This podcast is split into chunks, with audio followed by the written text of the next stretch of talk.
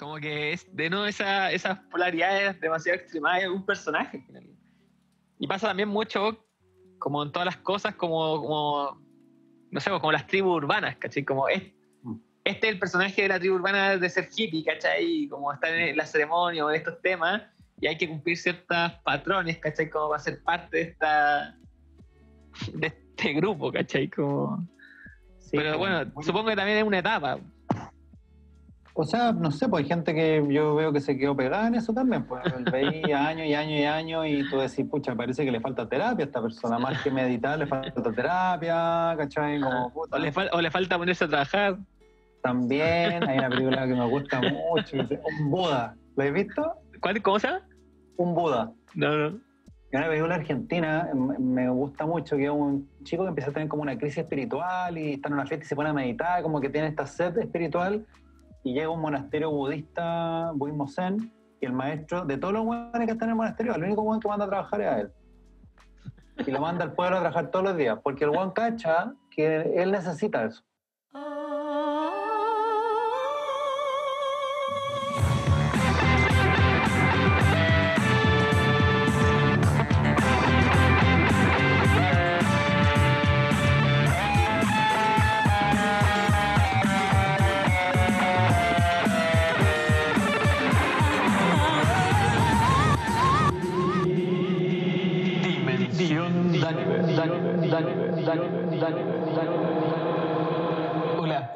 Soy Dani Bienvenidos a mi podcast. Hola, ¿cómo están? En la dimensión de hoy nos acompaña Felipe Landaeta. Felipe es psicólogo transpersonal y se especializa en respiración holotrópica, entre otras cosas. Tuvimos una conversa muy, muy amena, muy entretenida. Yo tenía el gusto de conocer a Felipe antes, porque tuve la oportunidad de hacer una respiración holotrópica con él, en verdad varias y estuvo muy muy entretenida la conversa, pasamos por diversos temas, así que no se la pierdan. Como siempre, agradecer a todas las personas que escuchan el podcast, compartan el podcast si les gusta para que sigamos creciendo. Mm, me fascina, me fascina la cantidad de mensajes que me han llegado de personas que han tomado decisiones a partir del podcast, decisiones tales como iniciar un proceso de microdosificación, ir a terapia, eh, ir al kinesiólogo con el SEBA, Así que estoy muy, muy contento. Muchas gracias a todas esas personas que han eh, decidido elegir el podcast, escucharlo, compartirlo y también hacer algo al respecto con lo que escuchan. Me siento muy, muy feliz que el podcast esté generando cambios, por pequeños que sean. Así que muchas, muchas gracias a todos. Les cuento también que estoy vendiendo prints de un cuadro hermoso para juntar plata para mejor calidad de audio, para entregarles el mejor podcast posible. Así que si quieren aportar comprando este print, también voy a tener stickers para vender. Así que si quieren aportar al podcast para que podamos seguir creciendo, me hablan al Instagram, arroba dimensión.daniver, para que les cuente cómo pueden aportar y qué les tengo para ofrecerles. No los molesto más. Vamos con el capítulo. El fuego es el elemento del poder. La gente de nuestra nación tiene voluntad y decisión, y la energía los lleva a obtener lo que quieren. La tierra es el elemento de la solidez. La gente del reino de la tierra es diversa y fuerte. Son perseverantes y resistentes. El aire es el elemento de la libertad. Los nómades del aire se desligan de las preocupaciones mundanas para encontrar paz y libertad. Y aparentemente tienen un excelente sentido del humor. el agua es el elemento del cambio. La gente de la tribu del agua es capaz de adaptarse a muchas cosas. Tienen un gran sentido de comunidad y amor que los mantiene juntos pase lo que pase. ¿Por qué me explicas todo eso?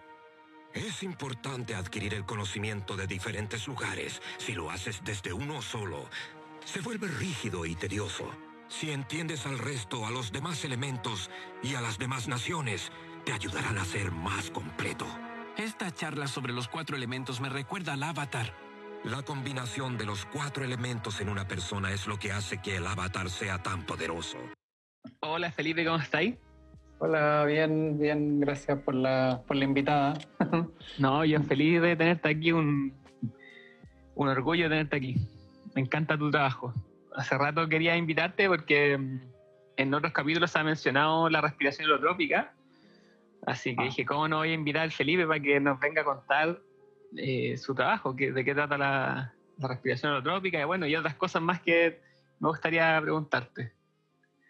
Así que bacán. Feliz de, de verte aquí porque yo creo que mm, a todos los oyentes del podcast le va a ser muy interesante este tema. Así que, primera pregunta, para contextualizar a la gente que está escuchando. Cuéntame un poco qué es la respiración holotrópica. Yo ya, yo ya tengo mi, mi- mi idea, pero para que la gente conozca. Ajá, ya. Sí, la, la holotrópica es un método, así como lo podríamos llamar como una terapia experiencial. ¿ya? Es una, una terapia psicológica que busca explorar eh, el inconsciente de la persona a través de la respiración, el uso de la música, eh, a través de una hiperventilación se logra un estado de trance que permite que se manifiesten en la conciencia los contenidos inconscientes, así como un sueño despierto. Y, y esto va trayendo memorias de la historia, temas no resueltos. Hay personas que llegan a, a experiencias intrauterinas del momento del nacimiento o eh, incluso a experiencias que reportan como espirituales o lo que nosotros llamamos transpersonales. Eh, son sesiones que duran entre dos a tres horas. Se, hacen, puede hacer individual, pero en general nosotros eh, lo que hemos venido haciendo con Jimena, con quien trabajo hace una década, ha sido como la experiencia grupal, ya que es más potente, es un taller de, o de medio día o de un día, ¿ya? entonces ya hacerlo en grupo también tiene una cosa bien power, porque es como, como similar a los rituales antiguos. ¿cachai? Las ceremonias de medicina, donde sí, pues se, se consume una sustancia o se, le, se hace un rezo alrededor de un fuego. Entonces también lo grupal tiene una cosa que, que lo hace mucho más potente, además el compartir, escuchar la historia al final de las otras personas. Sí, pues genera un ambiente, es más sanador, encuentro.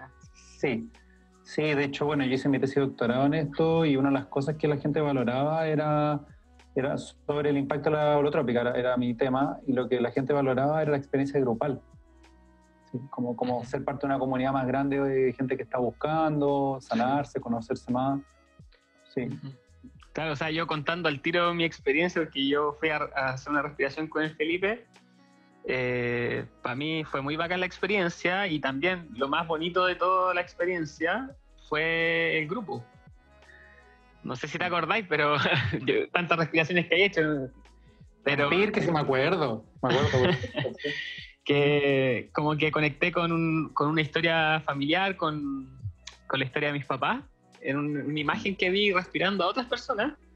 Y al final cuento eso y me, me da mucha pena y, y me acuerdo que se acercan todos a abrazarme. Hoy fue una experiencia muy, muy sanadora. ¿no? El otro día estaba comentando con el Fabián, con el Fabián Coppola, un amigo, saludos a Fabián Coppola, que es el que me hizo el logo del podcast, eh, sobre esa experiencia y fue muy, muy, muy bonita. Así que Había otro respirador holotrópico ahí. concuerdo totalmente que, que la experiencia grupal es como fundamental, encuentro yo, en el trabajo que ustedes hacen. Sí, sí, bueno, eso es una, una de las penas de este momento, porque no se puede hacer, que bueno, no, no podemos hacer la respiración, no, no ha escrito gente este tiempo de que quieren hacer el taller, pero, pero le estamos diciendo que, que hay que esperar. Pero sí, lo grupal tiene algo ahí que es power. Además que pasa algo, porque cuando, como tú contás esta experiencia tuya, pues caché que al final cuando está este momento de compartir, donde ya como que vamos naturalizando, normalizando las experiencias, también nos vamos dando cuenta que, que de repente lo que nos duele es mucho más común y, y menos como, como extraño a veces de lo que uno puede pensar. Así como, pucha, me pasa esto, me siento solo y te das cuenta que al compartir es una experiencia humana común eh, y eso conecta. Entonces, sí, pues, lo grupal tiene algo bien power. Bueno, yo creo que también, como conectando con la actualidad, también la pandemia, como que todos estamos viviendo algo similar, eso igual creo que facilita un poco el encuentro de las personas, aunque estemos a la distancia, como tener algo en común. Todos estamos viviendo esta situación. Sí, sí. Es como la, la misma sensación que tenía el, el estallido social, como que iba a marchar y había una sensación de que todos estábamos haciendo algo en común. Ah. Es como, sí, yo te escucho, es como cuando, cuando uno conversa, oye, ¿dónde está ahí cuando fue el terremoto? Claro, la misma, la misma sensación, sí. Entonces, claro, después vamos a hablar, oye, oye, ¿y, cómo fue para ti ese, ese tiempo que estuviste? ¿Y cómo, cómo, lo viviste? Sí, seguro. De hecho, el otro día estaba haciendo unas clases de, terminando como mis clases de tarot, que estoy haciendo unas clases, estuve haciendo unas clases de tarot este año, y le preguntaba a mis alumnos también esa pregunta, y me encanta, ¿sí? ¿cómo vivieron el terremoto? Aunque ya pasó caleta tiempo, todavía me gusta hacerlo. Sí, pues cómo no hablar de eso. sí. Sí, pues. Es una, una, buena pregunta, infaltable. Bueno, yo venía en un avión, venía viajando. y, y, venía como en altura de Antofagasta y el avión se tuvo que devolver a Perú. Venía de Estados oh, Unidos, Lima. Y, y, fue el terremoto y se tuvo que devolver a Perú y estuvo una noche en Lima. No, fue heavy. Pero no lo viví, yo viví como, como el no poder llegar, el que se le perdieran las maletas, el no saber si estaba bien mi familia, como la incertidumbre, la incertidumbre. Sí, pues. Sí, qué cuático. Esa no la había escuchado, esa no la había escuchado. Una vez me preguntaron si el avión se movía, por ejemplo. y bueno, una pregunta válida porque uno no sabe. Sí, uno no sabe, pero, pero es poco probable. O sea, es poco probable. Sí. Sabiendo un poco de física, no. no, no.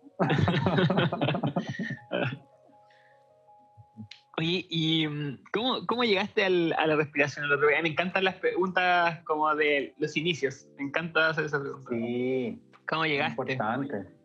Mira, hay, hay varios momentos importantes ahí. Lo primero era que yo estaba como en una búsqueda, así estaba como con mucha crisis, así de sentido de vida, quién soy yo, para dónde voy, qué hago aquí en este, en este planeta que gira alrededor de un sol en la mitad de, un universo infinito. De la nada. Preguntas, claro, de la nada, básicamente. Y claro, pues yo me, hacía esta pregunta, iba, iba a un psicólogo y claro, me ayudaba a entender cómo esto se conectaba con mi historia de vida, pero llegaba a un punto donde no tenía ninguna respuesta, ¿cachai? Entonces yo sentía que necesitaba como buscar algo más. ¿cachai? Y había visto una película que se llama La Célula, que de hecho hace unos meses, hace unas semanas cumplió 10 años o 20 años, no sé. La película de Jennifer López, que no es muy buena en realidad. Eh, cumplió como, como veintitantos años, no sé, pero muchos años. Y, y, ella en la película es una psicóloga que ocupa una máquina en la cual se conecta con el inconsciente de los pacientes. ¿Cacha? Sí, bueno, sí, y bueno, como es una película gringa, por supuesto que tiene que haber un, un, argumento como, como de un malo, entonces aparece el malo, el psicópata, ¿cachai? Y que tiene un accidente, entonces esta mujer se tiene que meter a la mente del psicópata. ¿cachai? es una película estéticamente súper interesante porque hay unas escenas como muy, muy bizarras, estoy Muy, muy fuertes.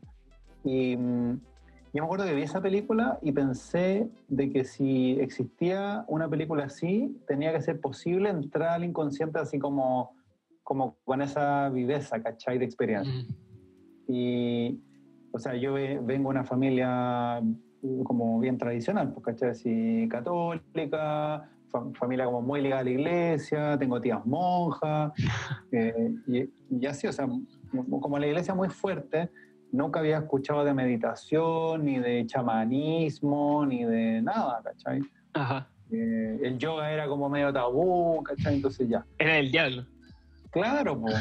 Y, me acuerdo que estaba estudiando psicología y un profe que nos hizo leer un texto de Stanislav Grof donde hablaba de los estados holotrópicos de conciencia y ahí como que me hizo un clic. Yo dije, ah, esto parece que es, lo que yo ando buscando. Y justo estaba con una psicóloga y le pregunté, pues, oye, ¿quién hace esto? Y había una persona que estaba haciendo en Santiago en esa época, el año 2004. Y fui al taller, pues me inscribí, fui, eh, llegué, al, mismo, al mismo lugar donde fuiste tú, pues ahí en Pirque. Y llegué a un grupo que no conocía a nadie, tuve una experiencia ahí y para mí marcó un antes y un después esa, esa respiración, porque me dio como, como respuesta a preguntas que yo tenía, vi imágenes que me hicieron mucho sentido, eh, vi un símbolo que, que, representaba la integración de los aspectos masculinos y femeninos en mí y yo sentí que eso era algo que yo tenía que trabajar. ¿Cachai? Eh, y, y fue, fue y, y sigue siendo, o sea, o sea, eso fue el año 2004 y, y es un tema que trabajé mucho en distintas terapias, con constelaciones familiares y así. Eh, y claro, pues, en el proceso me di cuenta que el símbolo que yo había visto era muy parecido al Shiva Linga eh, hindú, ¿cachai? Que es la, es la representación de Dios, de Shiva, allá, y que, y que es muy parecido a lo que yo había visto. Entonces a mí, a mí ya ahí se me abrió el coco y dije, wow, o sea, cuando leía de arquetipos, esto es... Sí, qué, lo, qué loco esa... Que, bueno, Jung habla de esto, de estas experiencias comunes. Yo también vi una de las experiencias como psicodélicas fuertes. Llego, se llega a este... Ah, bueno, yo llego- mandala y como eh, lo femenino masculino. El ánima Sí. y el animus. Y, y de ahí em, surge todo un tema. Bueno, cacha que ahora en el verano estuve en Roma. ¿cachai? Cacha. Fue el Vaticano. Y lo que más me llamó la atención es la cantidad de Shiva Lingam que hay en, en Roma y en el Vaticano, porque está lleno de plazas Ajá. con, con falos en la mitad de plazas. sí, pues. Sí. El- Entonces- un, círculo como- y una, un círculo y una línea. Claro, ¿cachai? Y, y la plaza de San Pedro es eso también. Entonces, para mí fue como muy impactante ver, ver esto como en una cultura tan distinta, pero que básicamente representa lo mismo. ¿cachai? Claro. Es que, de hecho, yo en una experiencia me di cuenta que el ánima y el ánimo se resumía simbólicamente en una línea y un círculo. Y en verdad, si te ponía a ver imágenes, está en todos lados. O sea, como que no. Nadie se escapa de esa simbología. Está, pero presente en todas. En todas, en todas. Incluso, incluso eh, para mí la cruz también es, es lo mismo, porque Sí. es como la línea horizontal y la línea vertical y se, se encuentran. Claro. Y, y nuevamente está ese, ese principio del encuentro entre, entre lo- la polaridad o la complementariedad. Sí. Sí, entonces era fascinante. Bueno, y además en Roma me llamaba mucho la atención esto de, de la cantidad de como de mm, como, como de estos pilares donde aparecía la patria arriba representada como una mujer. Entonces está el falo con Mm. una mujer arriba.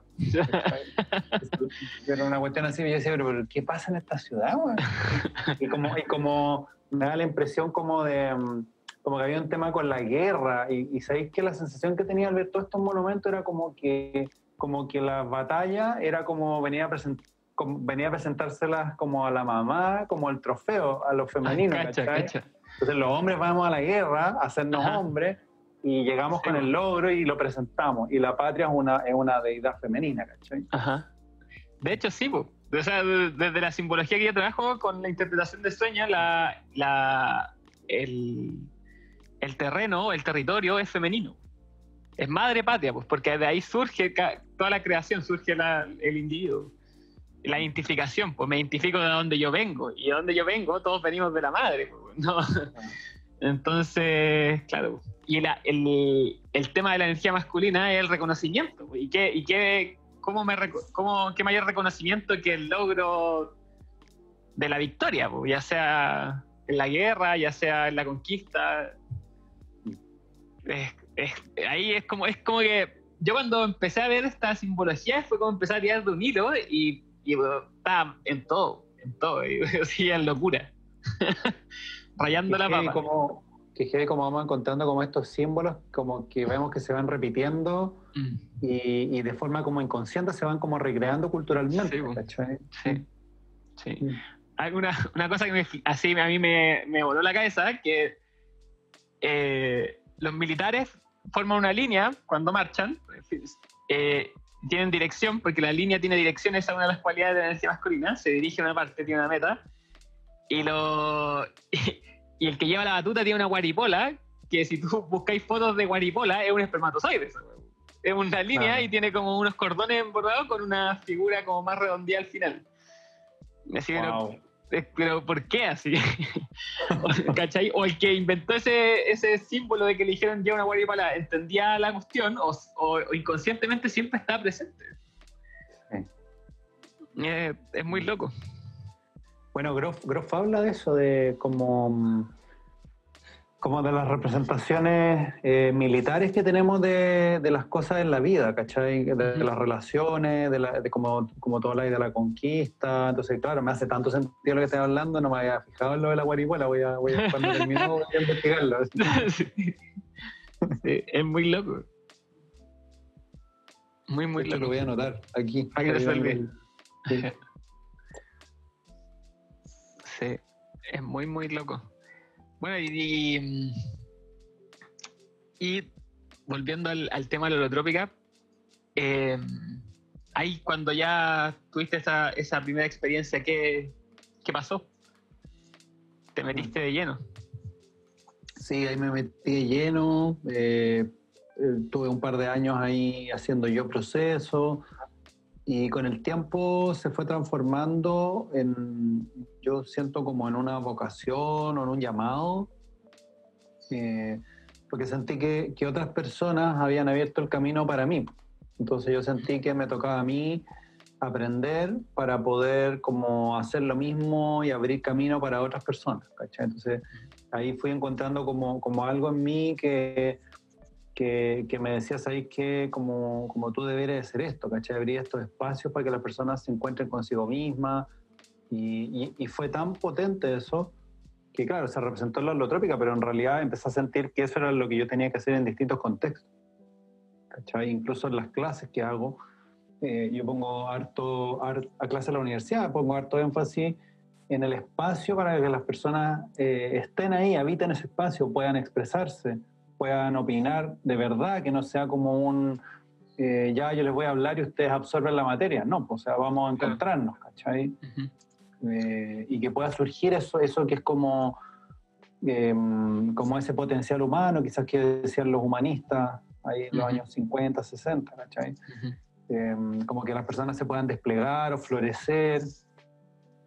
Eh, entonces, claro, eh, me pasó además ver eh, formas de trabajo muy similares a la holotrópica, como el trabajo con psicodélicos, ¿cachai? Entonces también al ver, al ver distintos trabajos eh, que a través de distintos trances permitían este despliegue de la persona, eh, sentí que era lo que yo tenía que hacer.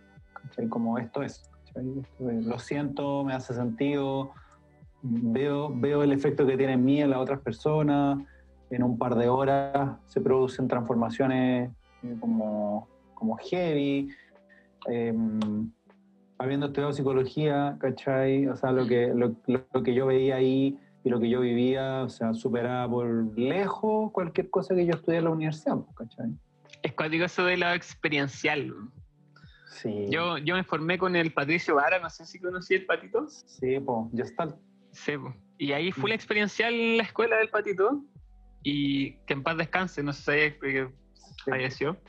Mm. Eh, y es, o sea, yo después de, de estar experiencial, yo me metí a la Universidad del Pacífico a, a estudiar psicología, porque todavía tenía la creencia de que tenía que tener un título. Eh, y, y me di cuenta que todo lo que había aprendido de forma experiencial superaba, pero todo lo- toda la materia y todo lo que me estaban hablando, porque ya al vivirlo, las conexiones y la, y la comprensión estaba ahí. Los otros simplemente eran como palabras de repente técnicas para poder ex- expresarlo, pero la comprensión del suceso ya estaba ahí. Y cambia todo. Y eso, Cambia todo. eso que tú decías es tan importante porque eh, de repente me parece que tenemos la idea de que, de que aprender es tener conceptos técnicos. Claro.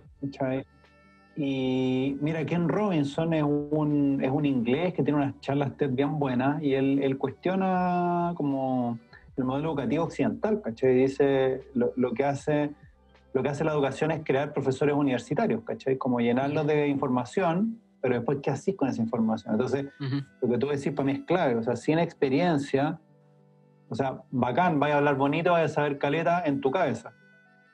Ujú. ¿cachai? Entonces, Sí, sí, po. o sea, tiene que estar lo experiencial sí o sí, Ujú. si no, está, está como vacío eso. Claro. De hecho, bueno, en la Universidad del Pacífico, que en paz descansa también, porque se la cerraron, eh, como que trataban de meterle experiencial, pero no sé, pues era como un día experiencial a la semana de dos horas, eso era como lo experiencial. Y yo que venía de una escuela de experiencial que era todo al revés, pues era toda la semana experiencial intensivo, eh, de 7 de la mañana a 9 de la noche, ¿cachai? Y, y tenía ahí dos horas de, mm, de teoría a la semana. Mm. Eh, pero esa teoría te queda para siempre, porque estáis poniendo en palabras lo que, lo que estáis viviendo en toda la semana. Entonces ya no, se no, no, es que tenías que estudiar para aprenderte de memoria. Eh, y ahí dije, no, pues es- esto es. ¿Cachai? Así como, esto debería ser. Y me acuerdo una diferencia que hacían ahí en la escuela que en Estados Unidos creo que también la hacen, que una cosa es ser psicólogo y otra cosa es ser terapeuta. Sí. Como el terapeuta es como el técnico, es el que mete las manos al barro. Y el psicólogo en verdad es, eh, es un, como un conocedor de la psicología, es un estudioso de la psicología, pero no tiene la, Sí. la práctica. O sea, de No sé. hecho, en Estados Unidos, si tú estudias o sea, si tú estás en la universidad, eso te sirve para hacer clases, Claro. grados académicos. Pero si quieres ser terapeuta, efectivamente te tenés que formar como eh, en un instituto que te va a enseñar un método terapéutico y Ujú. va, va a poder trabajar en un estado con eso. O sea, es, es como mucho más específico. Y claro, es que acá las universidades son profesionalizantes, allá no. Como la- acá como que se juntan las dos cosas. Por eso allá están los counselors, por ejemplo, que son los que meten las manos en el bar. Ujú. Sí, po. Pero es cuático porque entonces en, en Chile no tenemos formación de terapeutas. po. El psicólogo es que los, los que se forman están metiendo la mano al barro sin saber en verdad o sin tener todas las herramientas necesarias. Bueno, claro, ahí depende, yo creo que de la universidad, de la cantidad de práctica que haya, porque claro, hay algunas que Ujú. tienen más, algunas que tienen menos, sí. Pero, pero definitivamente con, con lo que uno estudia en la universidad no basta, está claro. Ajá. O sea, yo siempre digo que a mí lo que más me sirvió es como lo que tú decís, pues saber la experiencia, las terapias que me hice, los procesos que viví. Em, y todas las horas de lecturas de cosas que no me enseñaron, que yo las tuve que buscar, o cursos experienciales, o sea, en fin, o sea, sí. ¿Y ahí en, en qué universidad hacéis clases tú? El Adolfo Ibañez. ¿a dónde mismo estudia? Sí. ¿Y qué tal? ¿Cómo salen ahí? Bien, o sea, bueno, yo no, no trabajo en el área clínica porque, claro, tenemos, tenemos enfoques distintos, como yo me muevo más lo transpersonal y la escuela tiene un enfoque diferente. eh, yo por ahora no estoy en el área clínica, yo hago el, ramo humanista experiencial, Tú eres el hippie, tú eres el hippie de la escuela. más o menos. más o menos, sí.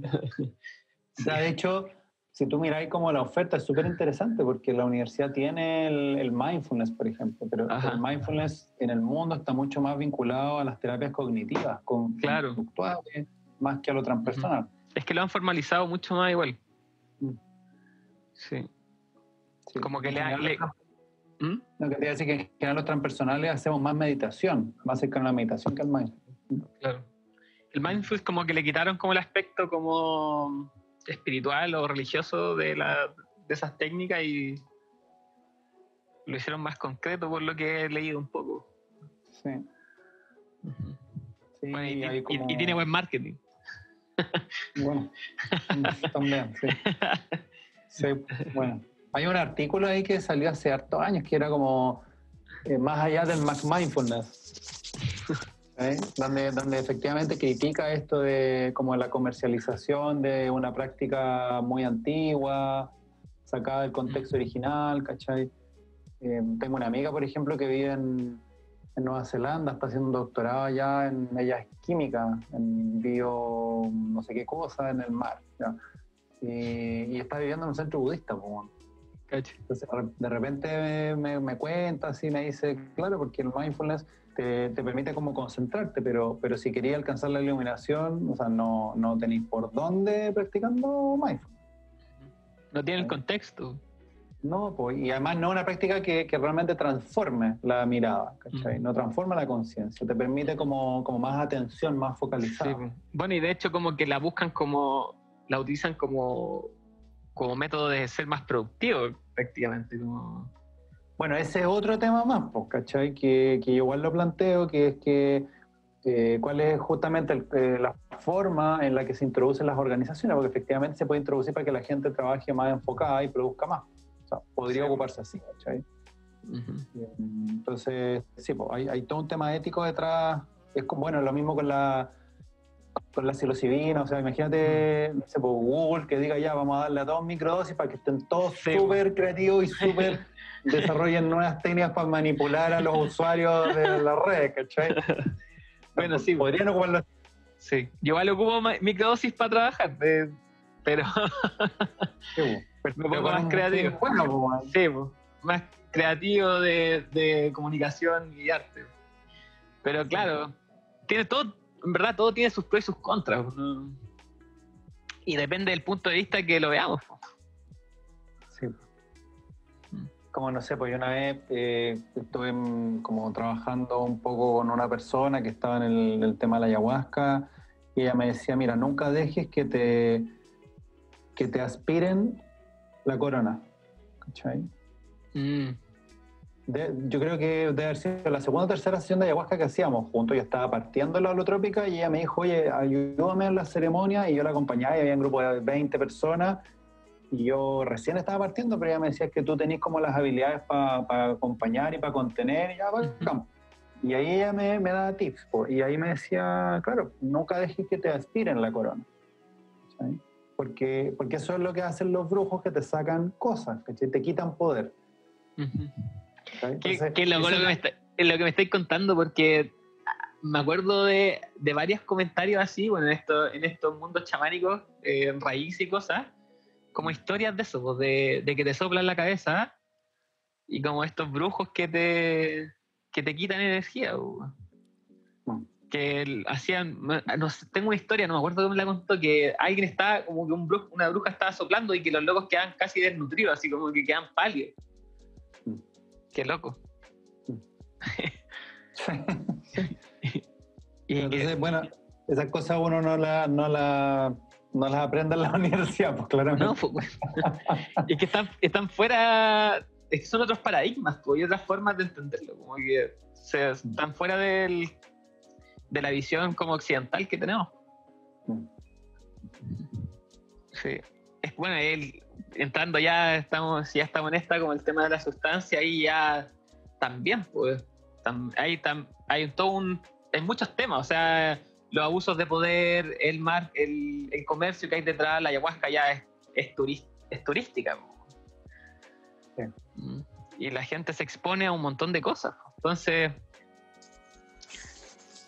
y abarcando todo lo que hemos estado hablando, que hay un auge de todos estos temas, y bueno, y es una razón de por qué hago el podcast, como para, para tener reducción de daños, para comunicar, para informar, porque la gente está interesada, sobre todo gente joven, y, mm, y ojalá que se ahorren todas estas malas experiencias que, que de alguna forma yo también he vivido, como punta de flecha tal vez de estas generaciones, eh, y por eso hago esto. Sí. Claro, por ejemplo, en la, en la holotrópica también pueden pasar cosas, pues. Entonces, mira, por ejemplo, hace harto años, Ujú. eh, yo creo que ha sido como el año 2012, por ahí, 2011, eh, supe de un psicólogo que ofrecía talleres de respiración holotrópica y, y una de las pacientes de él era la hermana de una amiga mía. Y yo, yo conocía a la hermana, ¿cachai? Y yo le dije, oye, pero, pero ojo con tu hermana, porque, porque yo, no, yo no le ofrecería holotrópica a tu hermana, ¿cachai? Por, por, por, cómo, por cómo ella es, que, que es como muy intensa, ¿cachai? Yo como que iría con otro tipo de métodos con ella, ¿cachai? Como más, más enraizar, ¿cachai? Más cuerpo. Em, y, y claro, pues al, al- mes este psicólogo que no tenía formación en holotrópica le hace una sesión, ¿cachai? Y, y la chica quedó pésimo, weón, ¿cachai? Intento suicida, después internado en un psiquiátrico, ¿cachai? En pastilla entera, entonces... Entonces son cosas que incluso con, con una técnica de respiración, ¿cachai? Cuando no está bien llevado, cuando, cuando no se ocupa criterio, ¿cachai? De repente, no sé, pues hay, esto yo lo, lo una, fueron las discusiones que tuve en mi, en mi tesis, ¿cachai? Como una de las críticas que yo hice, como estos talleres tan masivos, ¿cachai? Que de repente vienen como estas figuras del mundo transpersonal y hacen estos talleres con 200 personas. Entonces, ¿qué tan terapéutico es eso? Pudiendo hacerlo, no sé, pues de 30, 40, quizás lo hacen más veces. También hay un tema económico Sí. ahí, ¿cachai? O cuando vienen los taitas también ya hacen unas tomadas de ayahuasca de 40, 40 50 personas, weón. Mm. Está, está heavy, está heavy ese tema, weón. Sí, pues. Entonces, bueno, recomendación, por lo que estamos hablando, no, no hagan esos talleres masivos, no, no tomen eh, medicinas masivas tampoco, porque hay muchas posibilidades de que algo, algo salga mal. Como consejo general. Mira, una, una, una, de las preguntas que yo hice en la tesis fue sobre el contexto de la holotrópica y, y, lo que decía la gente era que le gustaban los grupos más, más íntimos, más pequeños, sobre todo porque como sentirse cómodo, cómodos y cómodas con el espacio, sentir que hay una contención, ¿cachai? Esto yo lo he escuchado también y lo he vivido en las tomas de medicina, como lo, que tú decís, pues de repente es tanta gente, está ahí pegoteado con los de al lado, ¿cachai? En un estado que está ya más derretido, entonces, donde los límites se disuelven y está ahí como pegoteado, entonces es como incómodo esa, esa cuestión también, pues, ¿cachai? Eh, y, y, cuál es la real contención que uno puede tener? De repente con alguien que no conoces, ¿cachai? Entonces, bien ahí creo que hay un tema que, bueno, que las terapias psicodélicas lo están incorporando, o sea, esto de, construir una alianza terapéutica, o sea, es como que está produciendo esta fusión entre los saberes más antiguos y quizás las teorías de apego o lo que la psicología puede aportar ahí, ¿cachai? Que, que también es un saber que es válido y, y algo valioso hay ahí también, ¿cachai? Claro. Porque claro, la experiencia Em, en un contexto terapéutico eh, son mucho más poderosas si es que hay un vínculo de confianza. Porque a la hora de los cubos, cuando, cuando entramos en los traumas o en esas cosas más, más difíciles, ahí es donde se juega la terapia, finalmente. O sea, cómo, cómo navegamos esas aguas, eh, si nos sentimos cómodos con el terapeuta para afrontar eso ahí, o vamos a bloquear eso y nos vamos a ir con la cuestión para la casa ahí apretada la guata, ¿cachai? Con la angustia y no vamos a decir nada, ¿cachai? Entonces, claro, o sea, son como momentos como críticos. Todo, todo un tema. Sí. sí. sí. ¿Qué, ¿Qué, es lo que mm, qué es lo que se puede hacer igual como representantes de esta no sé si tendencia o nuevas o nuevas prácticas? ¿Cómo lo mm, ¿Cómo lo abordáis tú? O sea, varias cosas. Yo creo que, bueno, eh, aquí yo creo que sí hay que, hay que estudiar, yo creo que hay que aprender bien, ¿cachai? ahora estudiar no significa necesariamente leer, porque uno puede estudiar de muchas maneras, o sea, conversando, informándose, viendo, escuchando podcasts, viendo charlas, ¿cachai? Eh, conversando con gente que sabe, o sea, hay gente que, siempre va a haber gente que sabe más que nosotros y gente que sabe menos, y gente que sabe más o menos lo mismo, entonces creo que eso es bueno siempre tenerlo claro, entonces como ir a las fuentes, aprender de los taitas o las abuelas, ¿cachai? Es aprender de sus saberes en la disciplina que sea y, como ir puliendo, ¿cachai? Y, creo que es muy importante el trabajo personal también, ir viendo nuestra, nuestras cosas no resueltas, porque esa eh, o sea, quienes trabajamos en el ámbito terapéutico se nos, se nos muestran en la cara, o sea, se nos devuelven las cosas no resueltas, aparecen ahí, los pacientes lo traen, ¿cachai?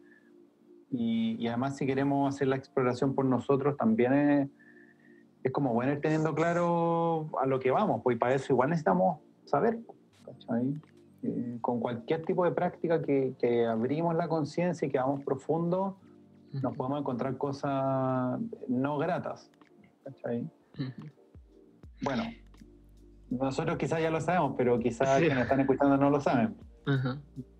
O sea, a veces la diferencia entre un buen viaje y un mal viaje, como estos bad trips, yo la tengo súper claro. O sea, es el contexto y es el mindset. Esto yo, yo vi que en, el, ahí en tu Instagram ya tiene estos temas y lo hay hablado, pero ahí está la clave, porque uno puede tener una, una, experiencia difícil, dolorosa, eh, enfrentar temas traumáticos no resueltos, pero cuando yo tengo noción de lo que estoy haciendo, tengo la claridad de lo que puede pasar y hay un contexto adecuado, eso no necesariamente va a ser un mal viaje. El mal viaje es porque eso me pasa en un contexto donde no estoy preparado, donde el contexto no está preparado para acoger la experiencia, ¿cachai? Entonces, el buen contexto y la preparación hacen toda la diferencia.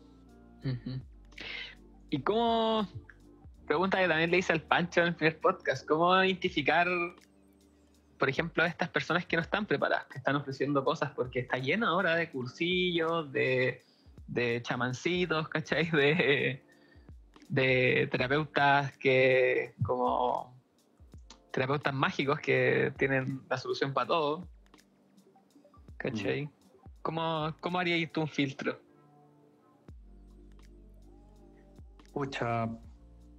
A ver, en un, en un nivel creo que ese filtro te lo da la experiencia. ¿cachai? O sea, quizás si ya si hay tenido varias experiencias, uno como que está ahí con la persona y vaya a cachar.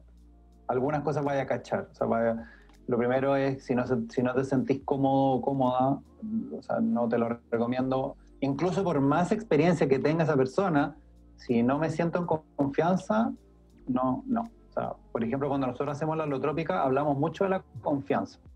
O sea, conocernos antes para que haya confianza de parte de las personas hacia nosotros, hacia el método que vamos a hacer, eh, para que las personas confíen en que lo que van a hacer les va a permitir más autoconocimiento y finalmente para que nosotros confiemos en, en ellos.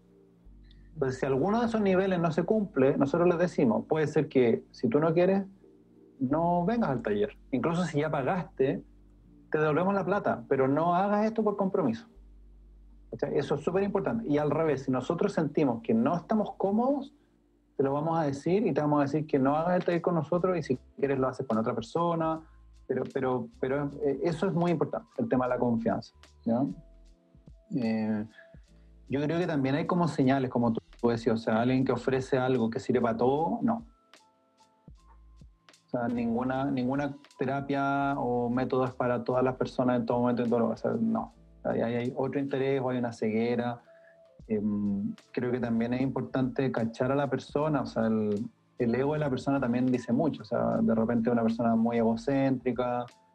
em, yo tengo la idea de que mientras menos se vea la persona que facilita, más poderosa es el, el- cuando estamos hablando de este tipo de métodos, donde donde se inducen estos estados de trance, creo que mientras menos se ve la persona, es más potente. Entonces, eh, como cachar a la persona antes, ya igual eso como que a mí al menos me da una información. Sí, entre, entre menos plumas tenga y menos ropa blanca tenga, mejor. Sí, sí, po. Sí, y eso igual se nota en el discurso. Ahora también las personas van cambiando, o sea, yo he conocido algunos que, que han reconocido que quizá en el pasado como que la anduvieron cagando un poco, que se le arrancó el ego, se le subieron los humos, pero que ya cacharon, que era, es parte del camino igual. O sea, todos pasamos por, ese, por esa fase de que nos creemos así como esta es la panacea, pero eso pasa, Sí. ¿cachai? sí.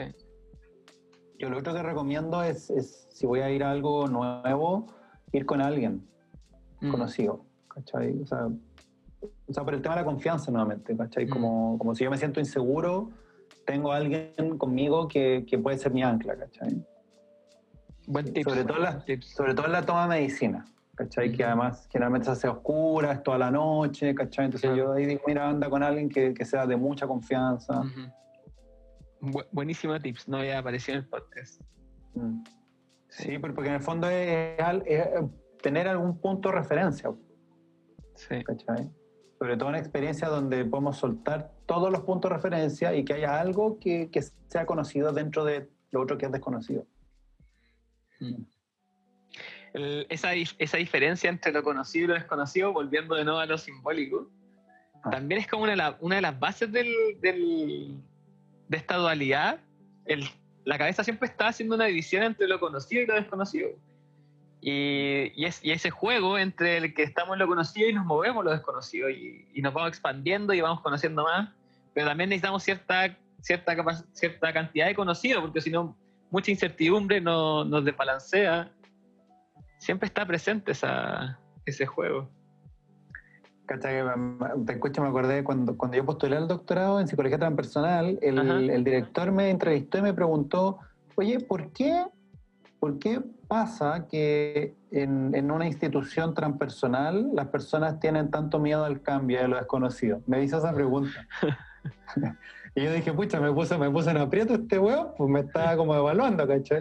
Y yo le dije, ¿sabéis que Mira, una cosa es enseñar y hablar algo y otra cosa es vivirlo son dos dimensiones distintas, weón.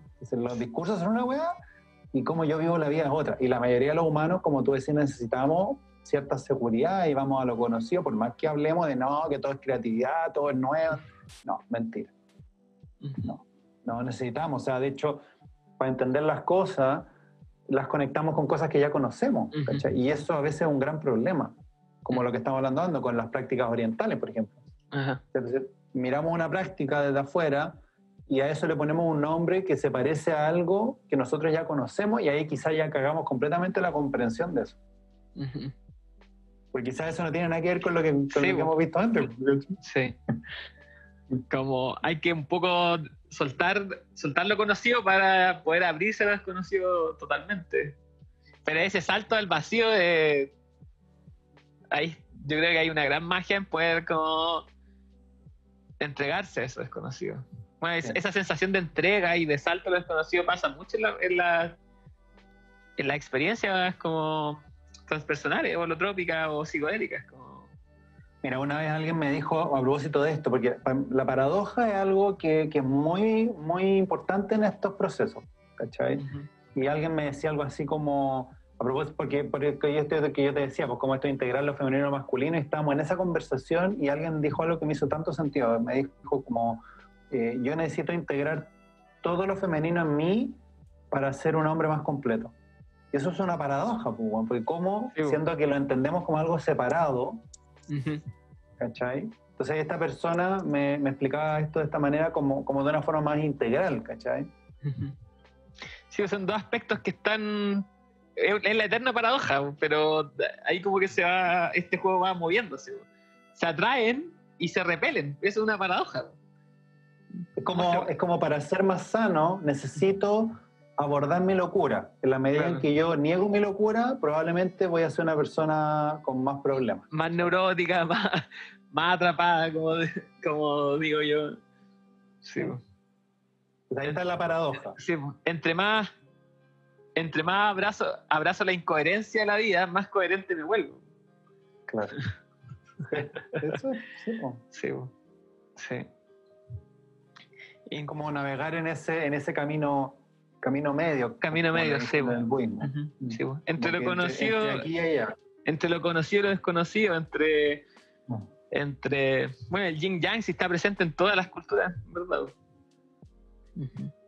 Sí. Sí.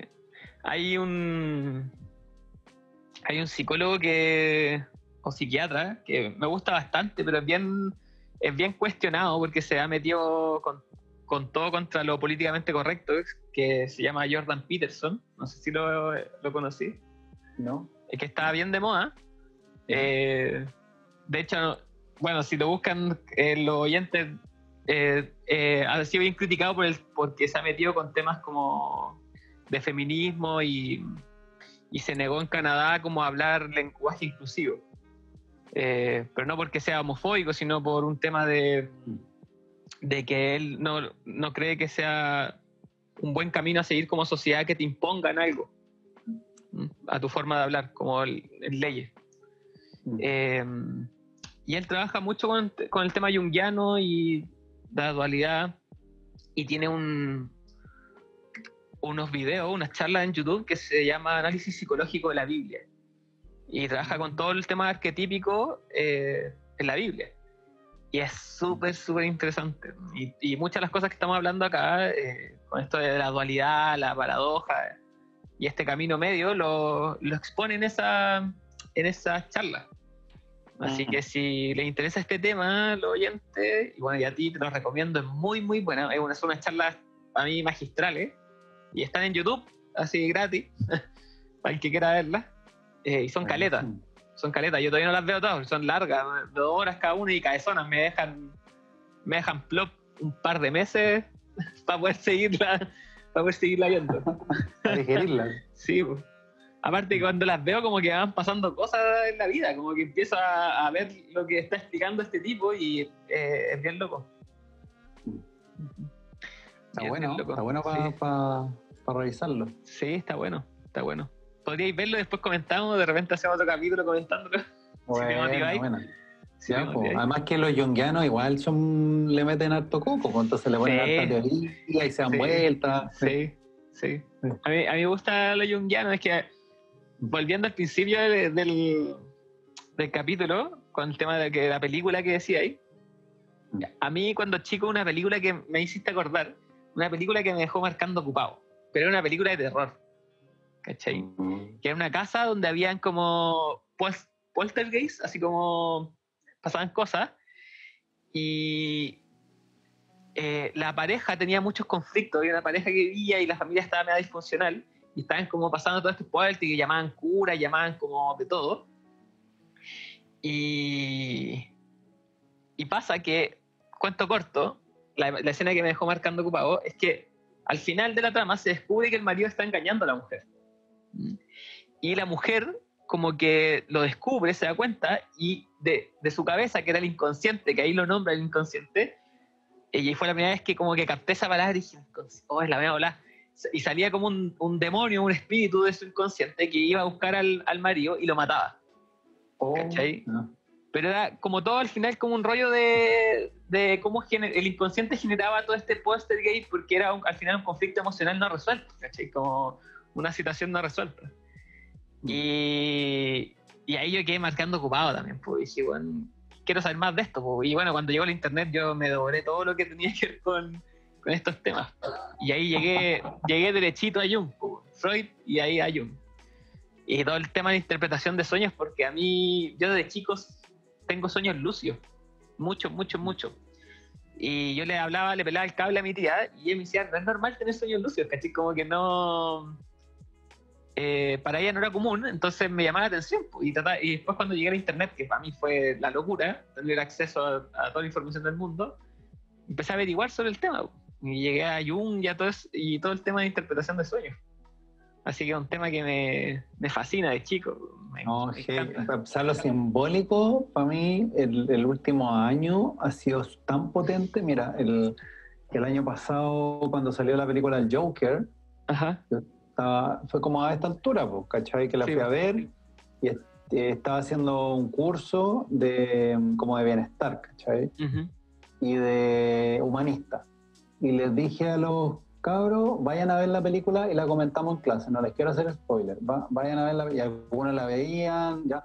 Eh, y yo escribí una reflexión de que el Joker representaba las tendencias antisistema y que esto y que esto podía ser como el preludio del quiebre de la sociedad como la conocemos, ¿cachai? Eh, como este, este impulso destructivo, ¿cachai? Y que, y que, bueno, el, el clave naranjo de alguna manera lo, lo expresaba como esta idea de la muerte del patriarcado, ¿cachai? Ujú. O el fin del patriarcado, de la mente patriarcal, eh, la necesidad de transformar la sociedad y bueno. Y después viene el estallido social, pues yo dije, oh, wow, como con dos o tres semanas de diferencia desde que, desde que, que empezamos a tener esa conversación, ¿cachai? Y después, eh, otro momento para mí fue como dentro de lo simbólico, que fue cuando empezó a ver esto de mm, las personas que perdían ojos. ¿sí? Mm. Sí. Y, que, y que es muy marcado, o sea, es muy evidente que acá pasaron cosas muy regulares, ¿cachai? Y me puse a investigar un poco y, y aquí llegué a que el evento fundacional de, de esta zona, eh, cuando llegan los españoles, es la fundación del Cerro Santa Lucía. Ujú. ¿cachai? Santa Lucía era una mística eh, que hay varias como historias, pero una dice que le sacaron los ojos porque era tan potente la fe que tenía, ¿cachai? Como que rompía con todo lo establecido. Entonces, las representaciones de ella aparecen en un plato con sus ojos, ¿cachai? Ujú. ¿Y qué pasa? Que ese lugar hay una mm, como una disciplina que creo que se llama como arqueoastronomía o astroarqueología, algo así. Entonces van viendo los lugares eh, arqueológicos y la relación como con la historia de estos lugares, ¿cachai? Eh, y la astronomía. Y dicen que ese lugar era un punto de avistamiento a Inca donde veían las estrellas, pues, weón. Ujú. ¿cachai? Entonces llegaron a ponerle a un lugar donde era miraban el cielo el nombre de una santa ciega. Y ese es el punto fundacional del valle, ¿cachai? Sí. De acá. Entonces, así como, ¿qué onda la historia? Y además, ¿por qué, ¿por qué para mí fue tan importante esto? Porque estuve el año pasado en un par de constelaciones eh, por Chile y yo estando en las constelaciones sentía la presencia de los pueblos de, de acá, ¿cachai? O sea, tenía visiones de pies como bailando, así como pies descalzos bailando en la tierra, ¿cachai?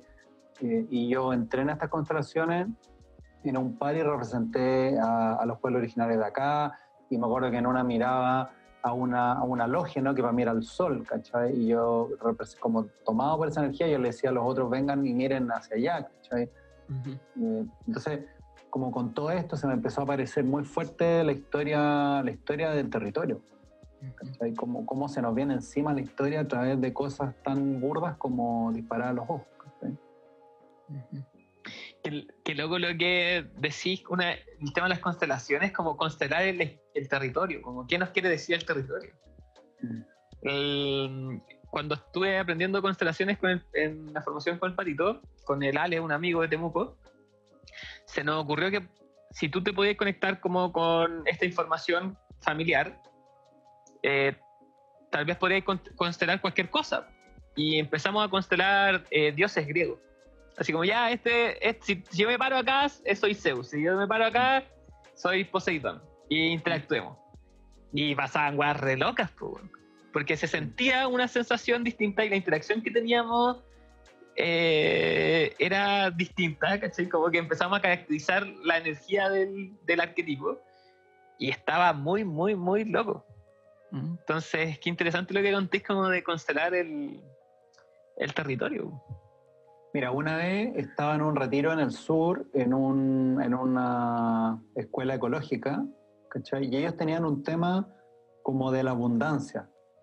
Y, y es un tema que lleva mucho tiempo. Y le ofrecimos hacer una constelación con el territorio, justamente. Y eh, ¿cuál fue la gracia? Que la gente que estaba representando no sabía qué estaba representando. Algunos representaban la tierra, otros representaban a los dueños, otros representaban a las familias, otros representaban el dinero, pero no sabían. Ellos solamente reportaban qué, qué les pasaba, ¿cachai? Y las personas que eran como que vivían ahí y que estaban como con la, con la necesidad de hacer esto, eran las únicas que sabían y nosotros que estábamos facilitando. ¿cachai?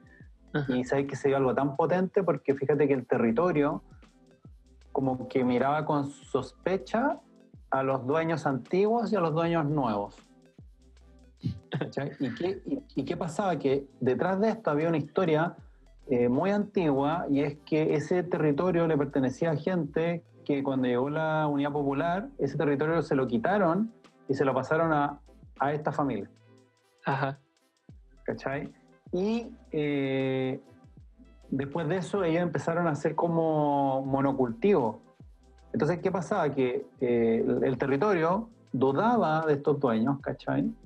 Porque no sabía qué iban a hacer con ella. Entonces, esta escuela estaba dentro de un territorio que además había monocultivo. Entonces, era una cuestión media bipolar. po, Ujú. ¿cachai? Entonces, era, era muy potente, ¿cachai? Hasta que se abrazaba el territorio con los dueños antiguos, los dueños nuevos, pero sin saber quién era quién. Qué loco. ¿sí? Entonces, sí, cuando tú decís esto de los dioses, eh, claro, pues, o sea, cuando, cuando pensamos en, este, en estas representaciones teatrales o ceremoniales o rituales, ¿cachai? Ajá. Donde efectivamente se traen a deidades, o sea, estamos trayendo los arquetipos. Sí. Mm. Sí, po. Y, el- bueno, y, y lo que- me encanta lo que me decís del territorio porque muchas culturas tienen esta, esta conciencia del espacio que habitan como un, ser consciente. Mm. Y que el poder comunicarnos con ellos, no- con, con este territorio, nos da una ventaja. Y tener una herramienta como lo que tú decís para poder comunicarnos es tremenda, porque a lo mejor con eso nos puede facilitar un montón de, de transformaciones o comprensiones para poder habitar más conscientemente los lugares que, donde vivimos. Mira, algo más para complementar eso que estás diciendo. En, en una de las constelaciones que hicimos el año pasado, en el periodo del estallido social, así que estaba muy fuerte, eh, aparecían eh, distintos personajes que representaban a los jóvenes de Chile. ¿Y qué pasó? Que había un, un, un representante de los jóvenes que iba a sostener el dolor.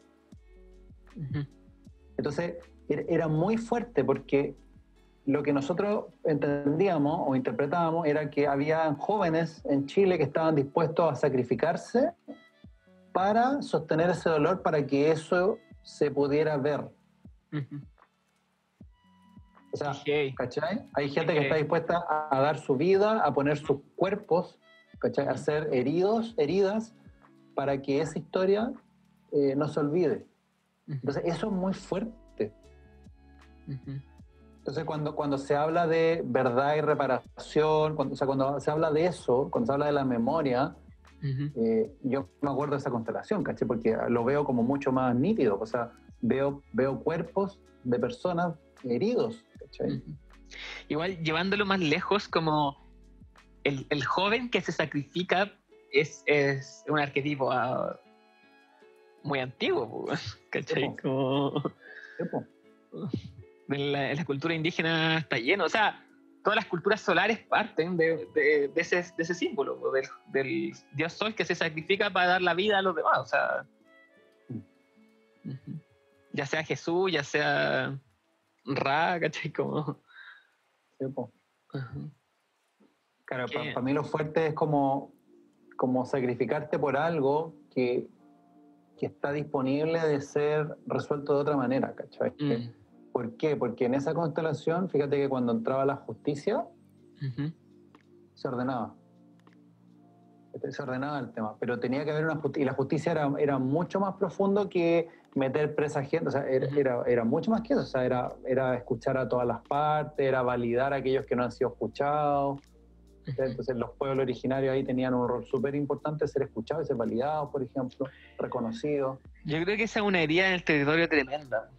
O sea, Chile eh, históricamente no, nunca ha validado los, los, a los pueblos originarios, de ninguna manera. Entonces, resolviendo ese, ese tema, yo creo que el cambio sería radical. El, eh, a mí me gusta ver eso como lo, los países como también como un, un, ente consciente que tiene una historia a ser resuelta.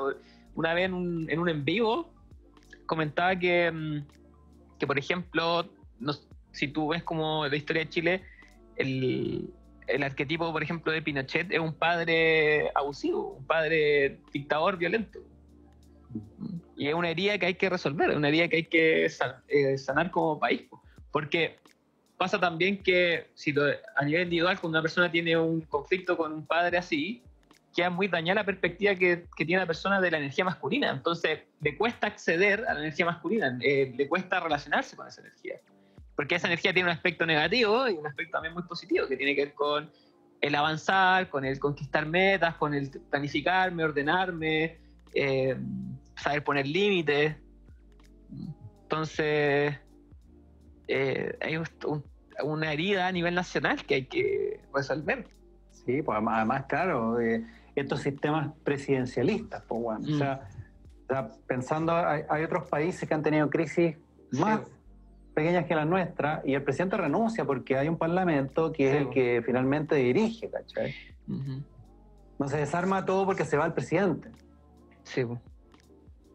Pero ahí, claro, pero ahí tienen, tienen otra, otra historia y otras y han, resol han resuelto sus historias de otra manera. Sí. Es, que, es, como todos los individuos, pues todas las personas tienen historias diferentes y resuelven los conflictos de distintas maneras también. Mm. Pero creo que arquetípicamente, como dicen también muchas profecías, como que si vemos la, la humanidad, me gusta verla así como un niño, en un principio no, la, habían figuras súper fuertes, eh, ma, eh, maternas y paternas, como diciéndonos cómo teníamos que vivir. O sea, como, bueno, la tabla de los 10 mandamientos, pues, no se maten, ¿cachai? No roben, como cosas básicas, ¿cachai? Así como lo, lo, básico que hay que enseñarle a los niños, no le pegué a tu amigo, bueno, no, eso no se hace, eso no se hace, eso no se hace, ¿cachai? Estoy todo el día así con mi cabro chico, no se hace, no se hace. Eh, y porque es un animal salvaje, y nosotros también éramos súper salvajes. Y entonces llega un punto en la adolescencia que mandamos a freír a los papás esta, esta, esta confrontación con los padres, que es como todo el, el, el posmodernismo, ¿cierto? Y el cuestionamiento de los grandes relatos, y ya váyanse a freír.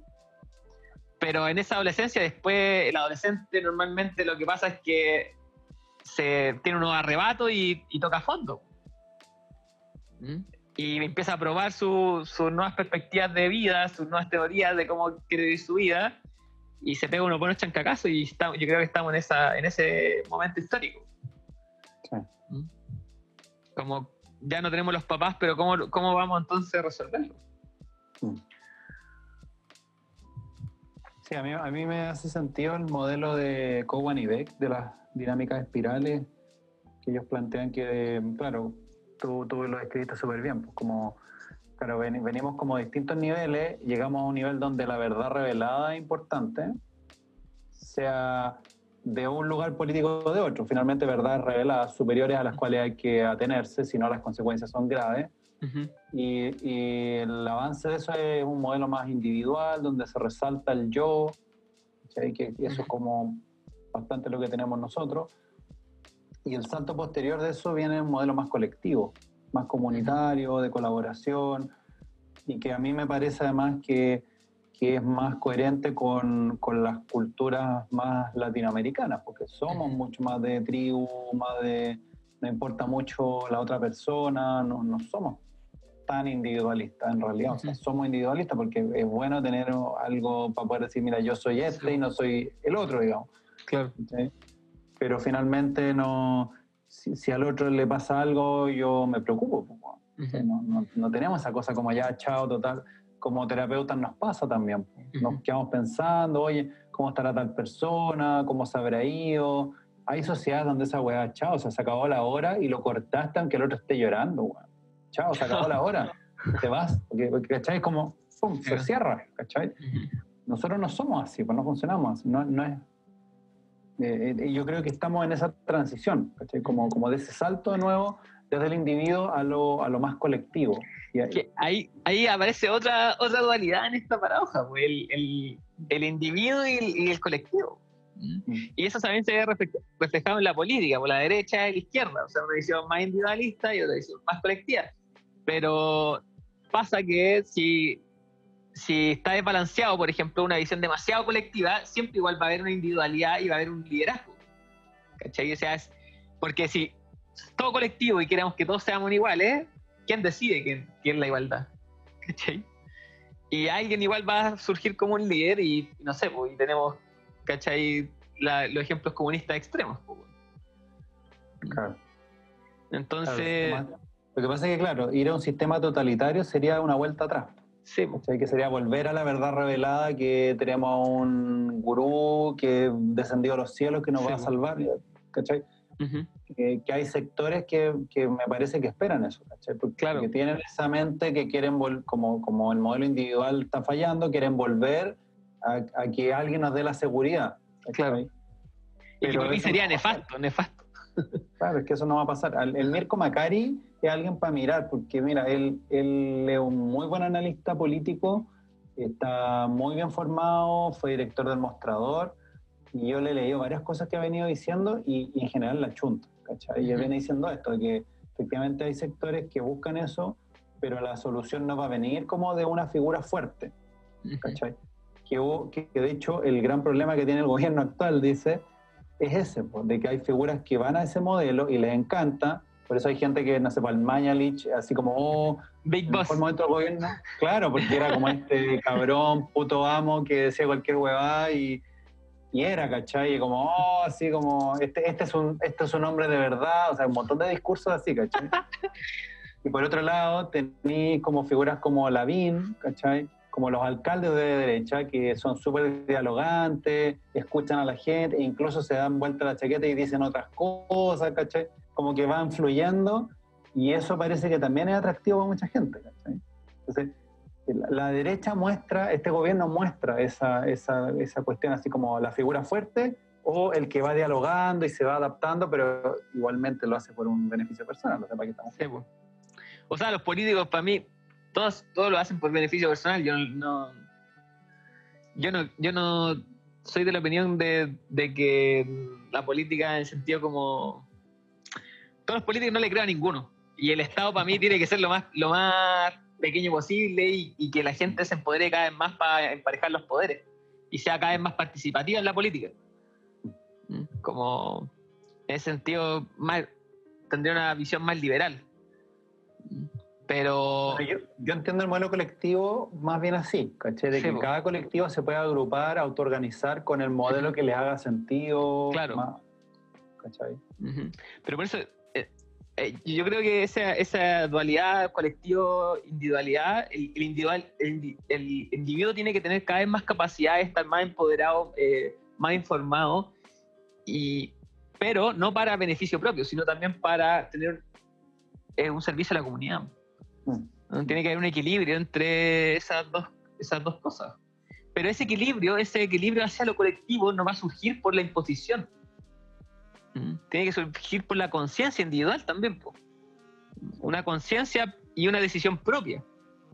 Mm.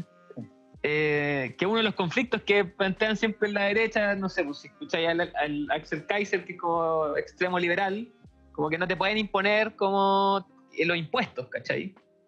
Pero las gran, los grandes empresarios también deberían eh, como en- tener conciencia de lo colectivo y, y no hacer lo que están haciendo acá, ¿cachai? Como de, de cagarse a, a mucha gente o al medio ambiente. Sí, po.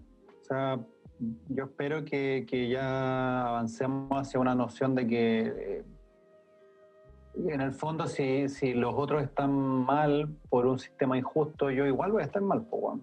Aunque yo tenga mis como privilegios y mis cosas, igual me va a afectar eso de alguna forma, ¿cachai? Claro. Me dé cuenta o no me dé cuenta. Sí, pues.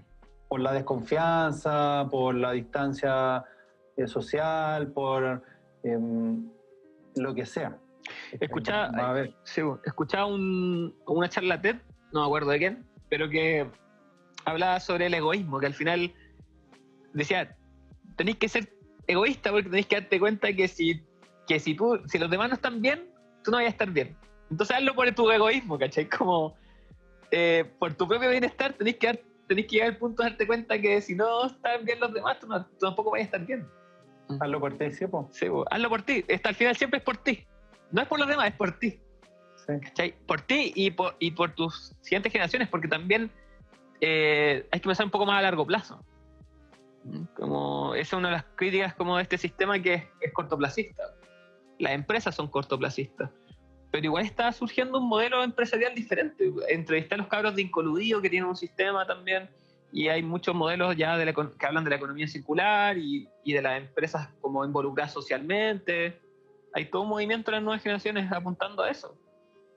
Bueno, por eso yo creo que, que todo lo que hemos estado hablando de esto, esta experiencia en estos estados de conciencia expandida, eh, son muy educativas, porque Ujú. cuando, cuando tenemos esa vivencia nos damos cuenta que, la, que somos más eh, cercanos a las demás personas y a los demás seres Mm. de lo que pensamos, que no estamos tan separados en realidad. Y como que naturalmente viene esa visión como ecológica, social, es como, como que hay una transformación valórica también. Claro, claro. Bueno, por eso es tan importante la experiencia grupal. Mm. Como entrar en contacto con los demás, conocerlos, quien, que antes en verdad era la iglesia. ¿cachai?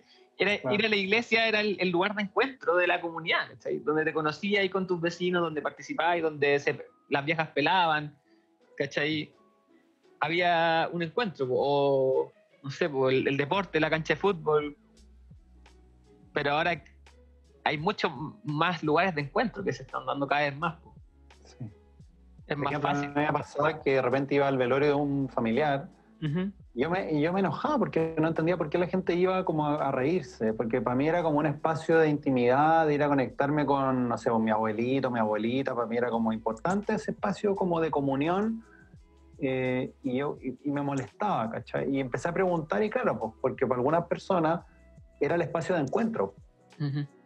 ¿cachai? Entonces, vamos, riámonos. eh, Y, claro, yo no lo entendía así. Entonces, fue importante entenderlo así, Sí, por lo menos para no enojarme, pues, para cachar que tenía el espacio de encuentro, pero también tenía el espacio de comunión. Sí, po. Bueno, las mismas fiestas patrias que ahora estamos en septiembre eh, son rituales para. Bueno, para mí el, ritual de septiembre es un ritual de primavera pa- y el- los rituales son para encontrarse y para celebrar la vida. Sí, sí. Como que Sí, siempre, pues, y- ¿Mm? sí, dale, dale. que siempre está como esa como simbología ritual detrás de todas las tradiciones como que está oculta ahí. No sé si habéis visto una serie, hay una serie que se llama American Gods, que yo la recomiendo mucho, que está basado en un cómics de Neil Gaiman, que es un escritor también así, pero genial, Us- usa los arquetipos así. Eh, su mejor serie es una serie que se llama The Sandman, que dicen que es el cómics más complejo y más bacán que hay. Yo opino lo mismo, que se trata sobre el dios de los sueños. como yo llegué, fanático de sueño, llegué a eso, que también lo recomiendo. Eh, y en American Gods él muestra los, los dioses como ideas, que, mucha gente crea en esa idea y, y esa idea se personifica. Y mm, hay un capítulo que hablan sobre los rituales de primavera. Y aparece la diosa de la primavera. Y cómo se mezcla con otras, con otras creencias. Por ejemplo, con allá en, ese lado con en ese lado del planeta con el huevito de Pascua. Que al final el huevito de Pascua es una celebración de la primavera, de la fertilidad. Entonces, cómo se va mezclando la cultura, pero los arquetipos siguen ahí vivos, ¿cachai? Los dioses antiguos, porque American Ghost, la trama central se trata sobre un conflicto entre los dioses antiguos y los nuevos dioses. Los dioses antiguos son el dios de la primavera, Odín, Thor, eh, que son los dioses de la naturaleza, el dios de, de los árboles, eh, versus el, el, dios de la internet, eh, el dios de la globalización. El, el, dios de la tecnología, del marketing. Mm. Eso es interesante, muy entretenido. Qué buena. Sí, muy, muy entretenida. Sí, pues y, y, lo otro también que quería comentar a propósito de, de, lo que estábamos hablando, de, mm, bueno, Jung eh, y Groff también lo toma después, eh, mencionaba este tema de que para tomar una decisión sabia en la vida es importante como tener las dos visiones, como la más objetiva y la más subjetiva. Y claro, Groff lo dice como lo, lo trópico y lo hilotrópico, o sea, aquello orientado a la materia, al 3D, y lo holotrópico orientado uh -huh. a, a, las otras D, a las otras dimensiones. Entonces, claro. así podemos ir tomando estas decisiones como, como realmente equilibradas. Uh -huh. El Víctor Turner, un antropólogo, hablaba de la estructura y la antiestructura. Uh -huh. O sea, como tener una, una, visión social donde están los roles establecidos, las tareas, nuestras identificaciones, pero también en, en, los rituales podemos experimentar y es importante para el individuo, para el, para el colectivo, tener esas experiencias de antiestructura donde, donde todo eso, eso que está establecido se quiebra y podemos vivir eh, esos aspectos de nosotros que quizás son más sombríos, desconocidos, el inconsciente. Sí. Eh, nuestras tendencias ocultas, la locura, el caos, dentro de un contexto ritual que permite que esto aparezca. Uh -huh. Bueno, y por eso todas las culturas antiguas sabiamente tenían el espacio para las plantas. Como te, había un espacio para vivir esas experiencias, con, de forma también controlada y, y, y manejada, contenida. Sí. Oye. Porque fíjate que, fíjate que este, el, el Tanner decía que cuando no hacemos eso, se extreman estas polaridades. Entonces, si no le damos rienda o espacio a la antiestructura, la estructura se rigidiza y la antiestructura va a tender a querer destruirlo eh, todo. ¿Qué es lo que pasó el año pasado? Sí.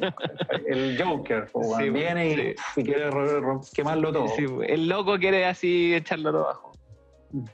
Pero, y, esa, bueno, el Jordan Peterson en, ahí habla de esa dualidad que es el caos y el orden, y también habla de eso que es cíclico. Mm. Y él habla que nunca es bueno que, se, que nos extrememos para ningún lado porque pasa esto. El, el caos se libera, que es el, el, dragón del caos, y, y queda patado. Y la civilización se va abajo y hay que volver a pararlo. Pero es cíclico porque en esa destrucción y construcción vamos perfeccionándonos, vamos mejorando, vamos aprendiendo.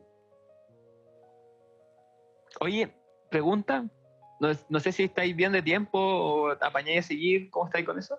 Apañemos, apaño un ratito más, sí. Ya, bacán. Está buena la conversación. Sí. Mira, por ejemplo, yo he visto que eh, esta tendencia destructiva, por ejemplo, así como bajando a lo cotidiano, se puede manifestar en la necesidad como de, de quebrar relaciones. Mm. Como de dejarla cagar. ¿cachai? Pero, pero es inconsciente porque es como que necesito como liberarme de algo que tampoco tengo muy claro lo que es. Entonces, Ajá. no sé, pues puedo romper una relación, ir de una a otra, o terminar y volver y terminar y volver. Porque aparece esta necesidad pues como de caos y de ordenar después. ¿Fijai?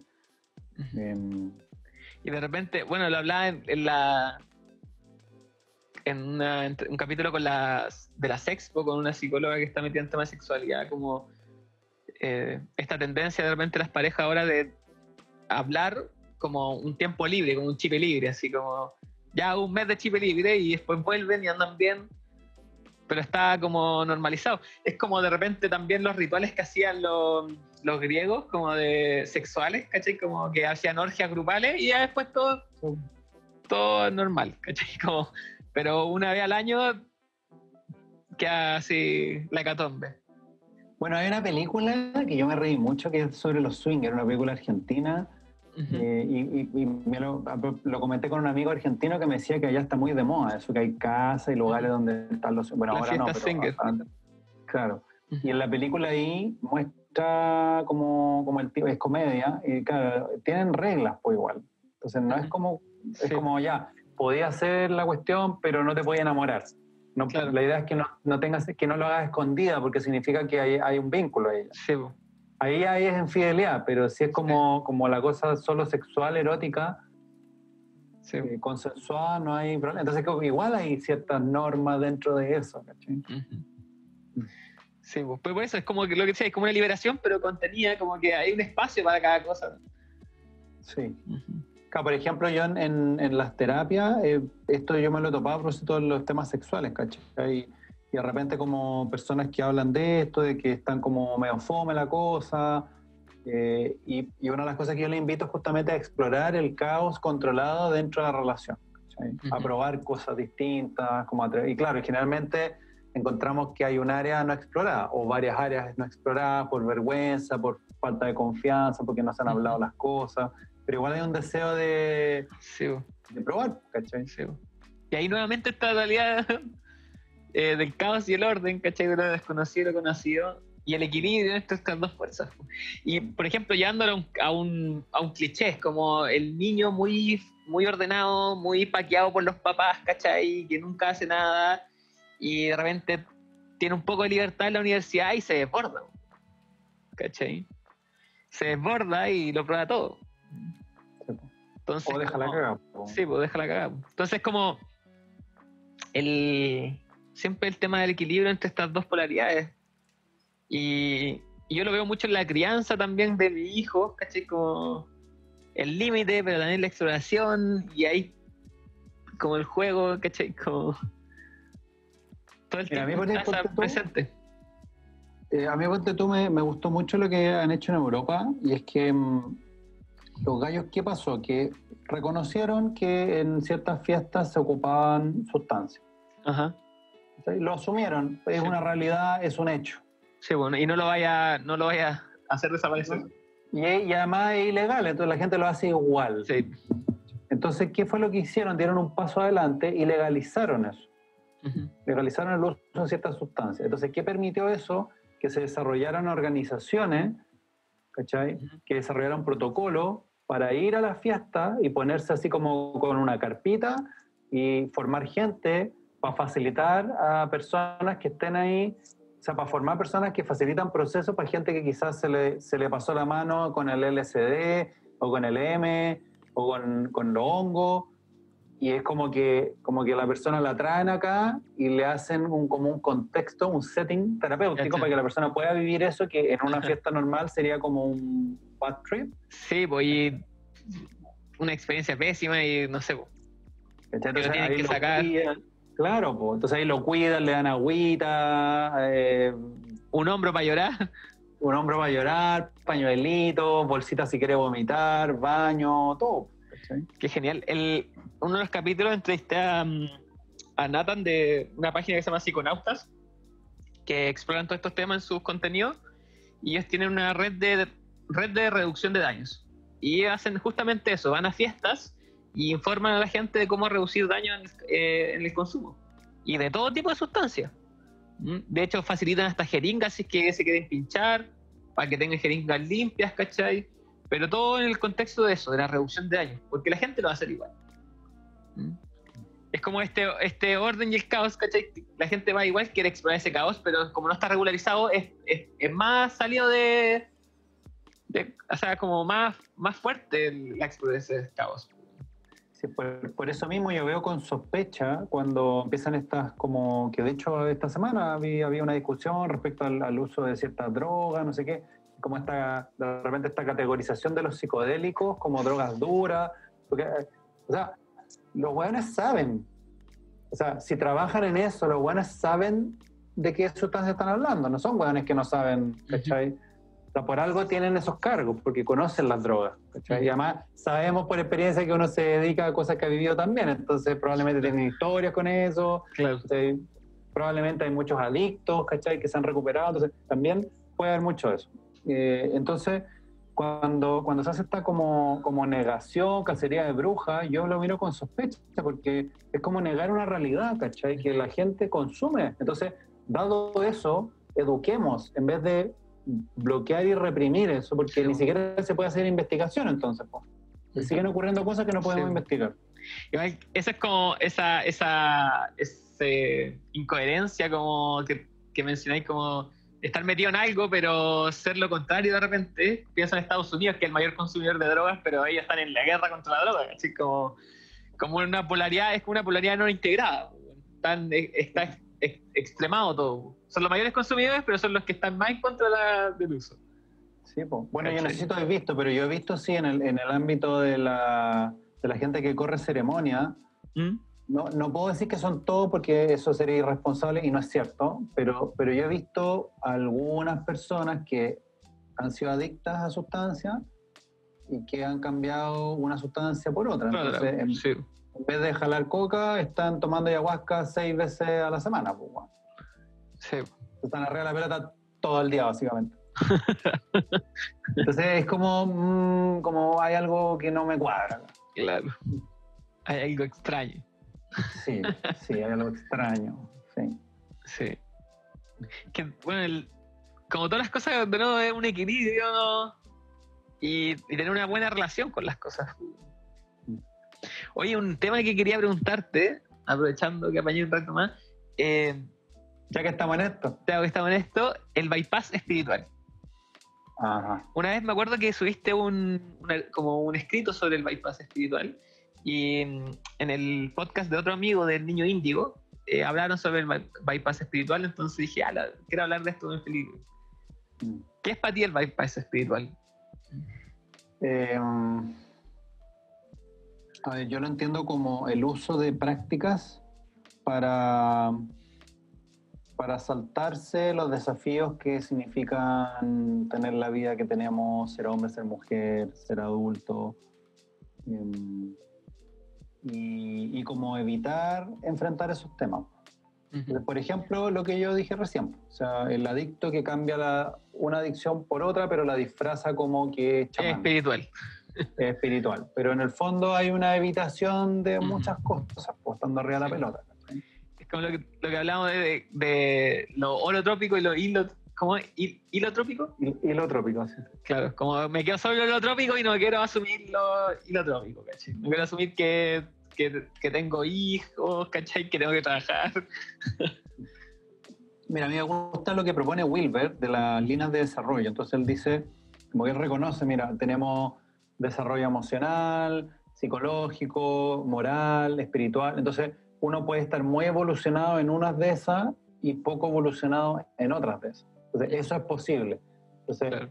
lo bueno es tenerlo claro. ¿cachai? Sabéis que, mira, yo he trabajado estos temas, pero sé que todavía tengo un tema ahí no resuelto con esto, entonces yo como que tengo ojo, lo- siempre lo estoy trabajando, lo tengo, lo, ahora no puedo hacerlo porque estoy en otras cosas, pero, pero estoy atento a eso. ¿cachai? Sé que eh, por mi forma de ser, mi inseguridad, mi herida emocional, no sé qué, puedo caer en estos temas, por ejemplo.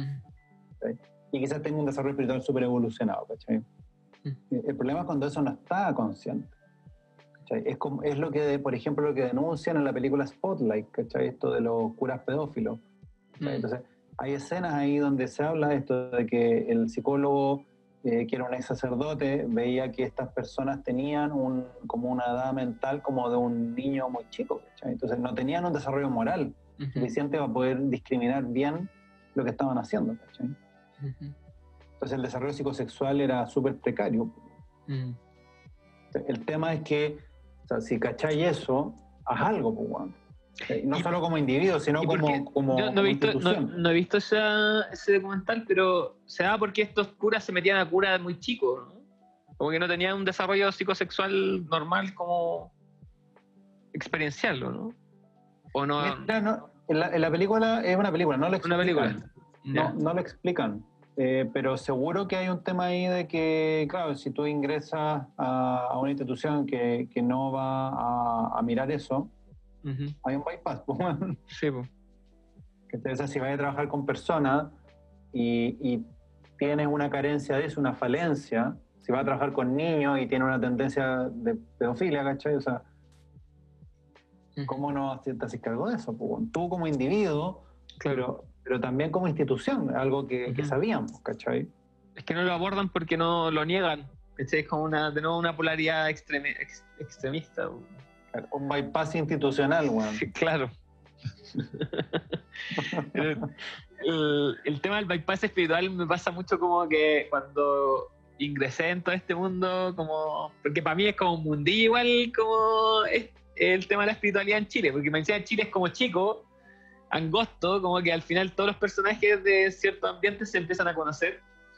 Como que está este personaje, eh, como te decía, vestido de blanco, plumas, con su tambor y como que habla su- eh, súper despacio y puro amor, como, como este extremo de lo que debería ser la espiritualidad y como...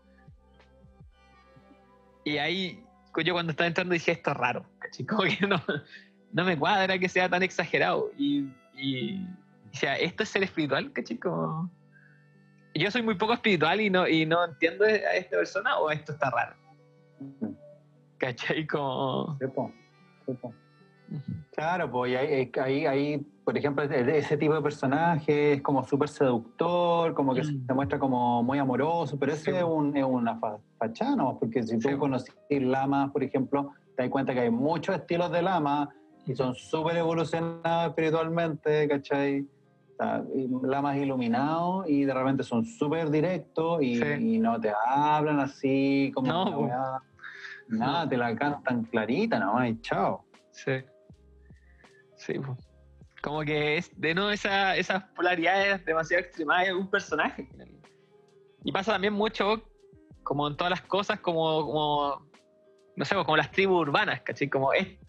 Este es el personaje de la tribu urbana de ser hippie, ¿cachai? Como está en la ceremonia o en estos temas, y hay que cumplir ciertos patrones, ¿cachai? Como va a ser parte de esta de este grupo, ¿cachai? Como...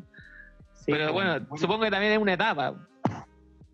O sea, no sé, pues hay gente que yo veo que se quedó pegada en eso también, pues veía años y años y años y tú decís, pucha, parece que le falta terapia a esta persona, más que meditar, le falta terapia, ¿cachai? Como, puta. O le, fal- o le falta ponerse a trabajar. También hay una película que me gusta mucho, Un Buda, ¿la has visto? ¿Cuál, ¿Cómo se llama? Un Buda. No, no. Es una película argentina, m- me gusta mucho, que es un chico que empieza a tener como una crisis espiritual y está en una fiesta y se pone a meditar, como que tiene esta sed espiritual y llega a un monasterio budista, budismo zen, y el maestro, de todos los buenos que están en el monasterio, el único buen que manda a trabajar es a él. Y lo manda al pueblo a trabajar todos los días, porque el buen cacha que él necesita eso. Ajá. ¿Cachai? Como comprometerse, como, como comprometerse con el mundo, dejar de evitarlo. Hablando, me acuerdo con eso, con una película que a la gente le encanta, que es Into the Wild. Sí, po. Sí, a ese bueno había que mandarlo a trabajar. güey. Qué heavy, qué heavy la historia. sí. Y hay mucha, mucha gente que, que se identifica igual con esa, con esa sensación del, del personaje. Pero bueno, yo, yo en mi momento también lo encontraba bacán, pero después de cuando fui como cambiando mi percepción, dije, no, pues estaba, este no estaba bien, pues. No, no está tan bacán. No está tan bacán, pues.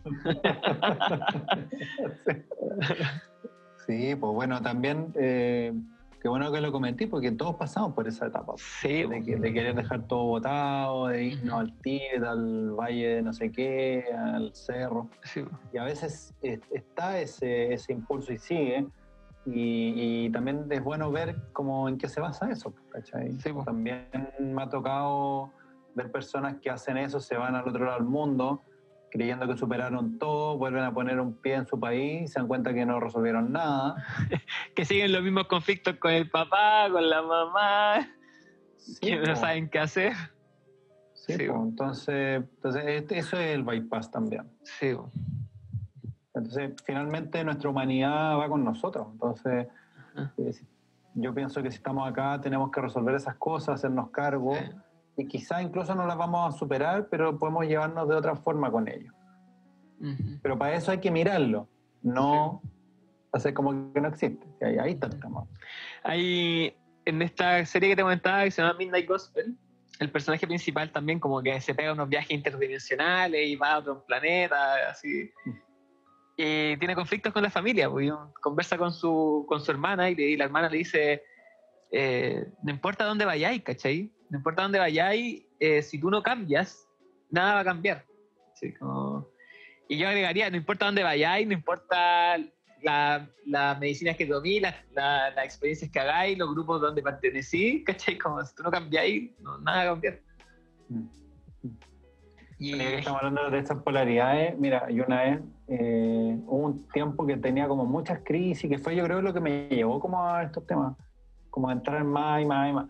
Y, y sentía como que había vivido muchas cosas, muchas crisis, y de repente me hice la pregunta si es que había algo que seguía permanente. Y creo que esa pregunta a mí me ayudó mucho, porque veía como que todo iba cambiando, o sea, a- al nivel de que un día me gustaban las manzanas, el otro día me gustaban las peras, el tercer día estaba asustado porque no sabía si me iba a gustar las manzanas o las peras, o no me iba a gustar ninguna, me iba a gustar otra wea, digamos, ¿cachai? Entonces estaba como chucha, ya, era siempre como, como con ese vértigo de no saber qué, qué iba a pasar.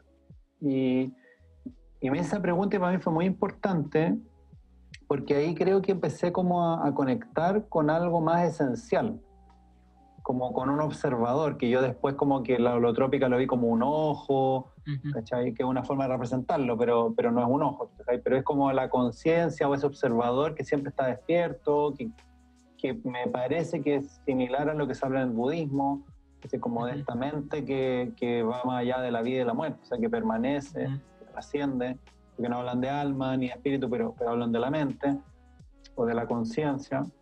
Y mm, entonces también me permitió, como, como dentro de todos esos movimientos, a propósito de la polaridad, pues lo permanente y lo impermanente. Ujú. Cachando que la mayoría era impermanente y había algo que se mantenía permanente, pero algo más esencial, Ujú. que incluso estaba cuando, cuando duermo. Claro. ¿Qué es permanente en mí?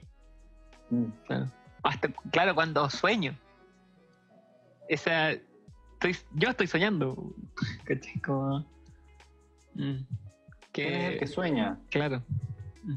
¿Quién es el que escucha la vocecita que, que piensa en la cabeza? Sí, po. ¿Quién es el que se da cuenta ahora cuando está meditando de lo que le está pasando? ¿Quién es ese? ¿Dónde está?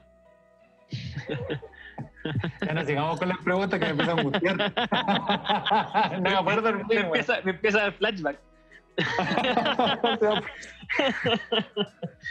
Oh, sí. Puro de vu. Bueno, de Yahoo. no.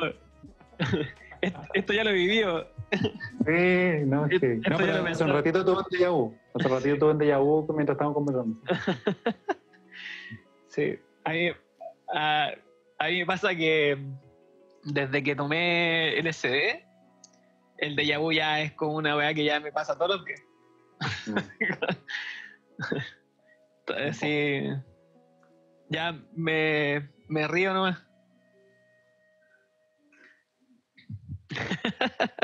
¿Y, cómo entendí el déjà vu tú? ¿Cómo te lo explicáis? Es que, ah, si nos vamos en esta, como que esa experiencia me hace sentir que, que todo el tiempo es un recuerdo, como que estoy recordando algo y cada vez que tomo conciencia de ese momento presente estoy recordando que, que estoy aquí, ¿cachai? Como...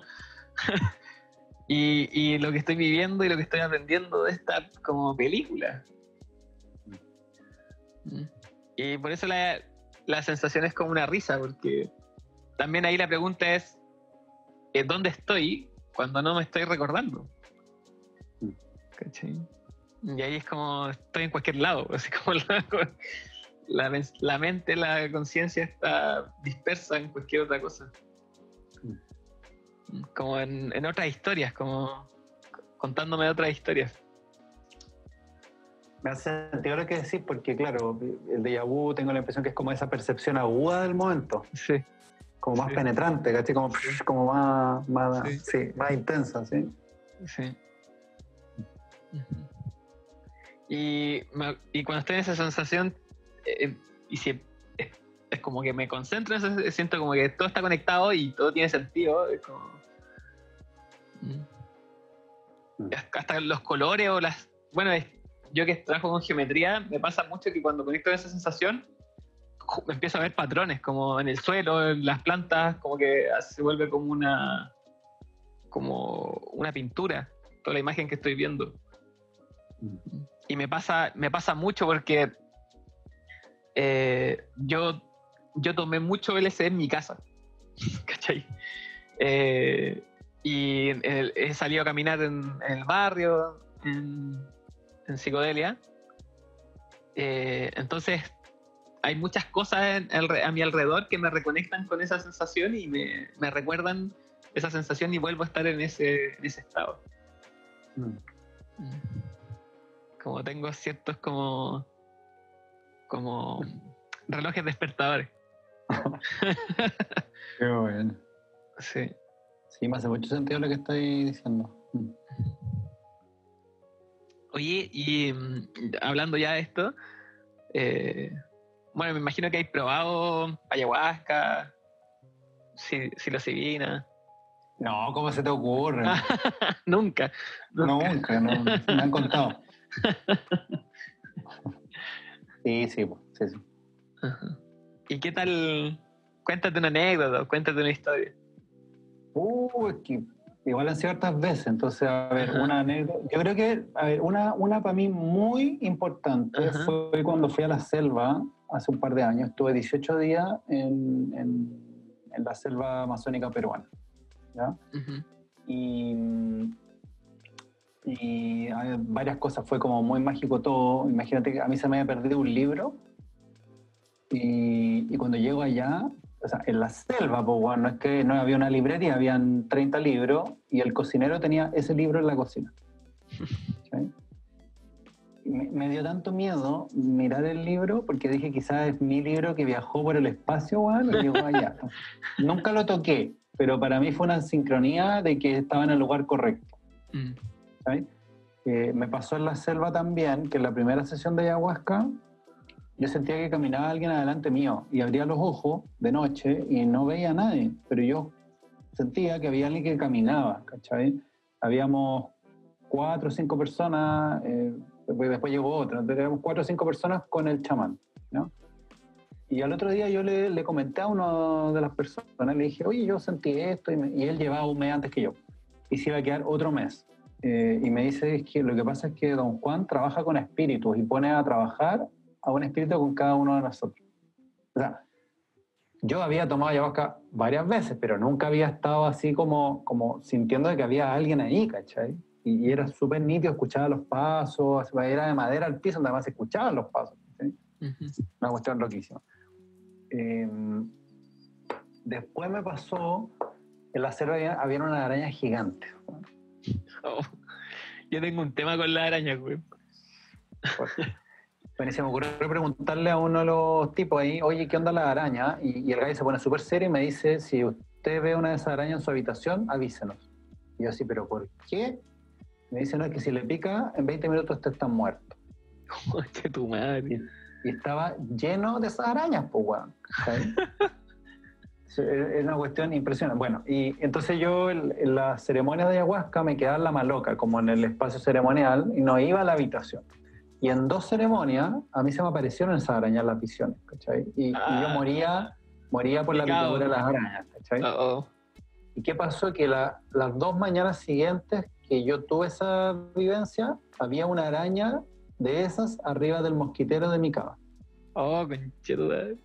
¿Cachai? Entonces, para mí fue muy heavy, primero porque me di cuenta cómo, cómo nuestras visiones, nuestras intenciones se conectan con el mundo material. O sea, porque era, era evidente que la araña me estaba esperando que yo en la noche había tenido la visión, ¿cachai? ahí estaba. ¿Y, qué me pasó después?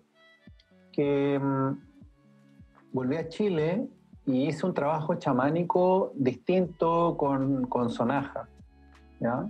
Y fuimos al mundo de abajo, y había que ir a visitar al, al, cuidador del mundo de abajo, y cada uno tenía la visión, la experiencia que tenía, y yo llego como a un bosque, a una cabaña, y miro hacia arriba, y veía un mandala, un mandala gigante, y era una telaraña y había una araña gigante arriba mío. ¿cachai? Y cuando tengo esa visión, ahí me cae la ficha de que yo de niño tuve experiencias con arañas, ¿cachai? De que, no sé, pues yo jugaba la pelota, se me caía la pelota dentro de la, de la enredadera, metía las manos, sacaba la pelota y tenía una araña parada en la mano. Ese tipo de vivencia a mí me ha pasado incontables veces, pero, pero incontables veces, ¿cachai? De tener arañas paradas, ¿cachai? Sí. y no me hacían nada, ¿cachai? Estaban ahí. Eh, Entonces ahí fue, cuando hice trabajo, me di cuenta que la araña eh, era un animal de poder para mí. O y ahí me puse a investigar un poquito, efectivamente hay culturas que la araña Sí. es la tejedora de la realidad, ¿cachai? Ya. Eh, y claro, y de ahí mi, mi relación con la araña se hizo como mucho más power, ¿sabes? Como que me visitan en mis visiones, eh, me he transformado en araña en visiones, ¿cachai? Eh, He tenido esa experiencia como de, de, de no gravedad, ¿cachai? Como de estar colgando la telaraña y es una sensación como ingrávida, como intrauterina, ¿cachai? Eh, entonces, con la araña para mí ha sido toda una experiencia y sobre todo el tema de la muerte, pues, weón, ¿cachai? Eso es lo que significa Ajá. morir picado por la araña, ¿cachai? Eh, bueno, picado la araña, que es otro, es picado otro la araña. es otro significado que también me hace sentido. Sí. Qué, qué loco lo que me contáis, weón, porque, como te digo, también yo tengo todo un tema también con la araña. Yo, te decía, tengo sueños lúcidos de chico, y el sueño más repetitivo que yo tengo son con arañas, ¿cachai? Yo sueño con arañas, bueno, hubo un tiempo en que yo ya, ya era demasiado, y lo que tú dices, intrauterino, las arañas son, es muy femenino, parte como del adjetivo femenino, y, mm, y cuando yo estaba con todo un tema de depresión y como de la noche oscura del alma y como sanando mis temas intrauterinos de, con la historia de mi mamá, eh, eh, la separación de mi viejo y todo el- de mi historia personal, yo soñaba intensamente pesadillas con arañas. Onda, como estaba en la cama, veía debajo la- de, la, de la cama y aparecían muchas arañas chicas o una araña gigante. eh, y yo también, lo que tú decís, como eh, muchos recuerdos de, de eso, de también como una araña parar en la, en la mano, todavía me pasa, ¿cachai? O un profesor me tiró una, como una lana hueveando y yo así en clase salté, ¿cachai? Porque, porque sentí que era una araña, ¿cachai? Como muy presente esa figura. Y el movimiento de las patas me produce muchas sensaciones extrañas, incluso en los videojuegos cuando aparecen arañas como que, ah, ¿cachai? Eh, y mm, soñé con esa araña hasta que se me apareció una, una araña con cuerpo de mujer. Mm. Y, y como que yo tenía como un conflicto con esta imagen y, y había un río, me acuerdo, y llevaba a esta araña a que se la- el río se la llevara. Y en ese tiempo como que pude como ex- eh, expresar toda esta emoción. ¿Cachai? Con mi mamá y como ponerme a llorar y permitirme sentir toda esa pena que tenía guardada. Eh, y después también pues, empezaron a evolucionar este tipo de sueños y bueno, cuento corto, termino tejiendo mandalas. ¿Cachai? Como- y, y- y siendo este oficio lo que me abrió las puertas a un montón de bendiciones ahora en mi vida. Y, mm, y la primera canción que yo canté en ceremonia fue a, a La Araña. Yo nunca me atreví a cantar, soy como. Me, me- me cuesta mucho. Y la primera canción que canté en una ceremonia de peyote fue dedicada a La Araña. Así que, que acá, que acá Bueno. quede contigo esto, sí. Sí, vo- voy a tomar tu idea de cantar. A mí también me, me ha costado cantar, weón. Eh, pero eh, lo he logrado. Debería cantar la araña ahora que lo pienso. Sí. Y. y, mm, todavía me. Pero qué, qué interesante lo que me decís, porque. Como considerarlo como un animal de poder. Como que. Claro, ya le canté y todo, pero no lo pensaba así. Y de repente, como vincularme más con el espíritu. Como tener algún símbolo. eh, hablarle como a las arañas, ¿cachai? Porque también todavía me da como miedo, ¿cachai? Como que todavía no me entrego totalmente a las arañas, ¿cachai? El otro día mi... ejemplo, ¿Mm? dale, dale, dale. Eh, el otro día eh, a, ve- a veces duermo separado de mi polola, por por el bebé nos separamos los turnos, y vuelvo a sacudió mi cama y había una araña ahora hace poco. Y para mí es como conche, así... Y, y pienso porque también todavía hay algo ahí que todavía no, no termino la pega con, con la araña, ¿cachai? Como que todavía le tengo mucho miedo. De repente, como, ¿qué puedo hacer para vincularme más aún con este espíritu? Bueno, es que araña y araña. Yo el otro día también Sí, hice- bueno. estuve haciendo aseo en la terraza, en el departamento, y encontré la araña más grande que yo he visto en una casa, weón. Y lo, y lo peor de todo es que se arrancó, weón. No sé si arrancó por el Oh, esa weá es lo peor, weón. Entonces, es como que estaba ahí esperando que. Y, y además había tenido visiones con araña, entonces fue como todo así se dio, se dio, se dio. se Ajá. dio. Y, y ¿sabéis qué? Yo, yo la, la visión que tengo es que es la telaraña. Mm, ¿sabéis? Y la telaraña yo la, la entiendo como la red de conciencia. mm, Y a mí me parece que, que el arquetipo de la araña tiene esa posibilidad de estar conectada con todo lo que está pasando. mm. Entonces, es una, puede ser una, una habilidad, un don, o puede ser un karma la weá. Ajá. ¿sabes? Es como medio pisciano, pero, Mm. pero tiene la capacidad para mí de que también uno puede articular cosas, po, porque tú puedes tirar un hilito y mover Sí. que están por allá. Po. Sí, weón. Qué loco, qué loco lo que decís porque cuando yo empecé a tener experiencias con, con como transpersonales, por decirlo así, eh, en estado de conciencia, con mi hermano, lo empezamos, empezamos a ver hilos.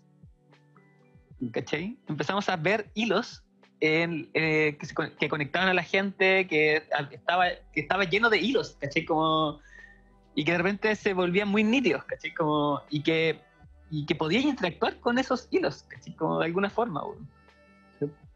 Es como las constelaciones, po, Sí, po, cuando sí. vemos los linajes, Sí. lo podemos ver como hilos, ¿cachai? Y podemos, podemos tirar aquí algo que puede arreglar algo en el hilo que a mí me permite estar menos tironeado en la vida. po. Claro.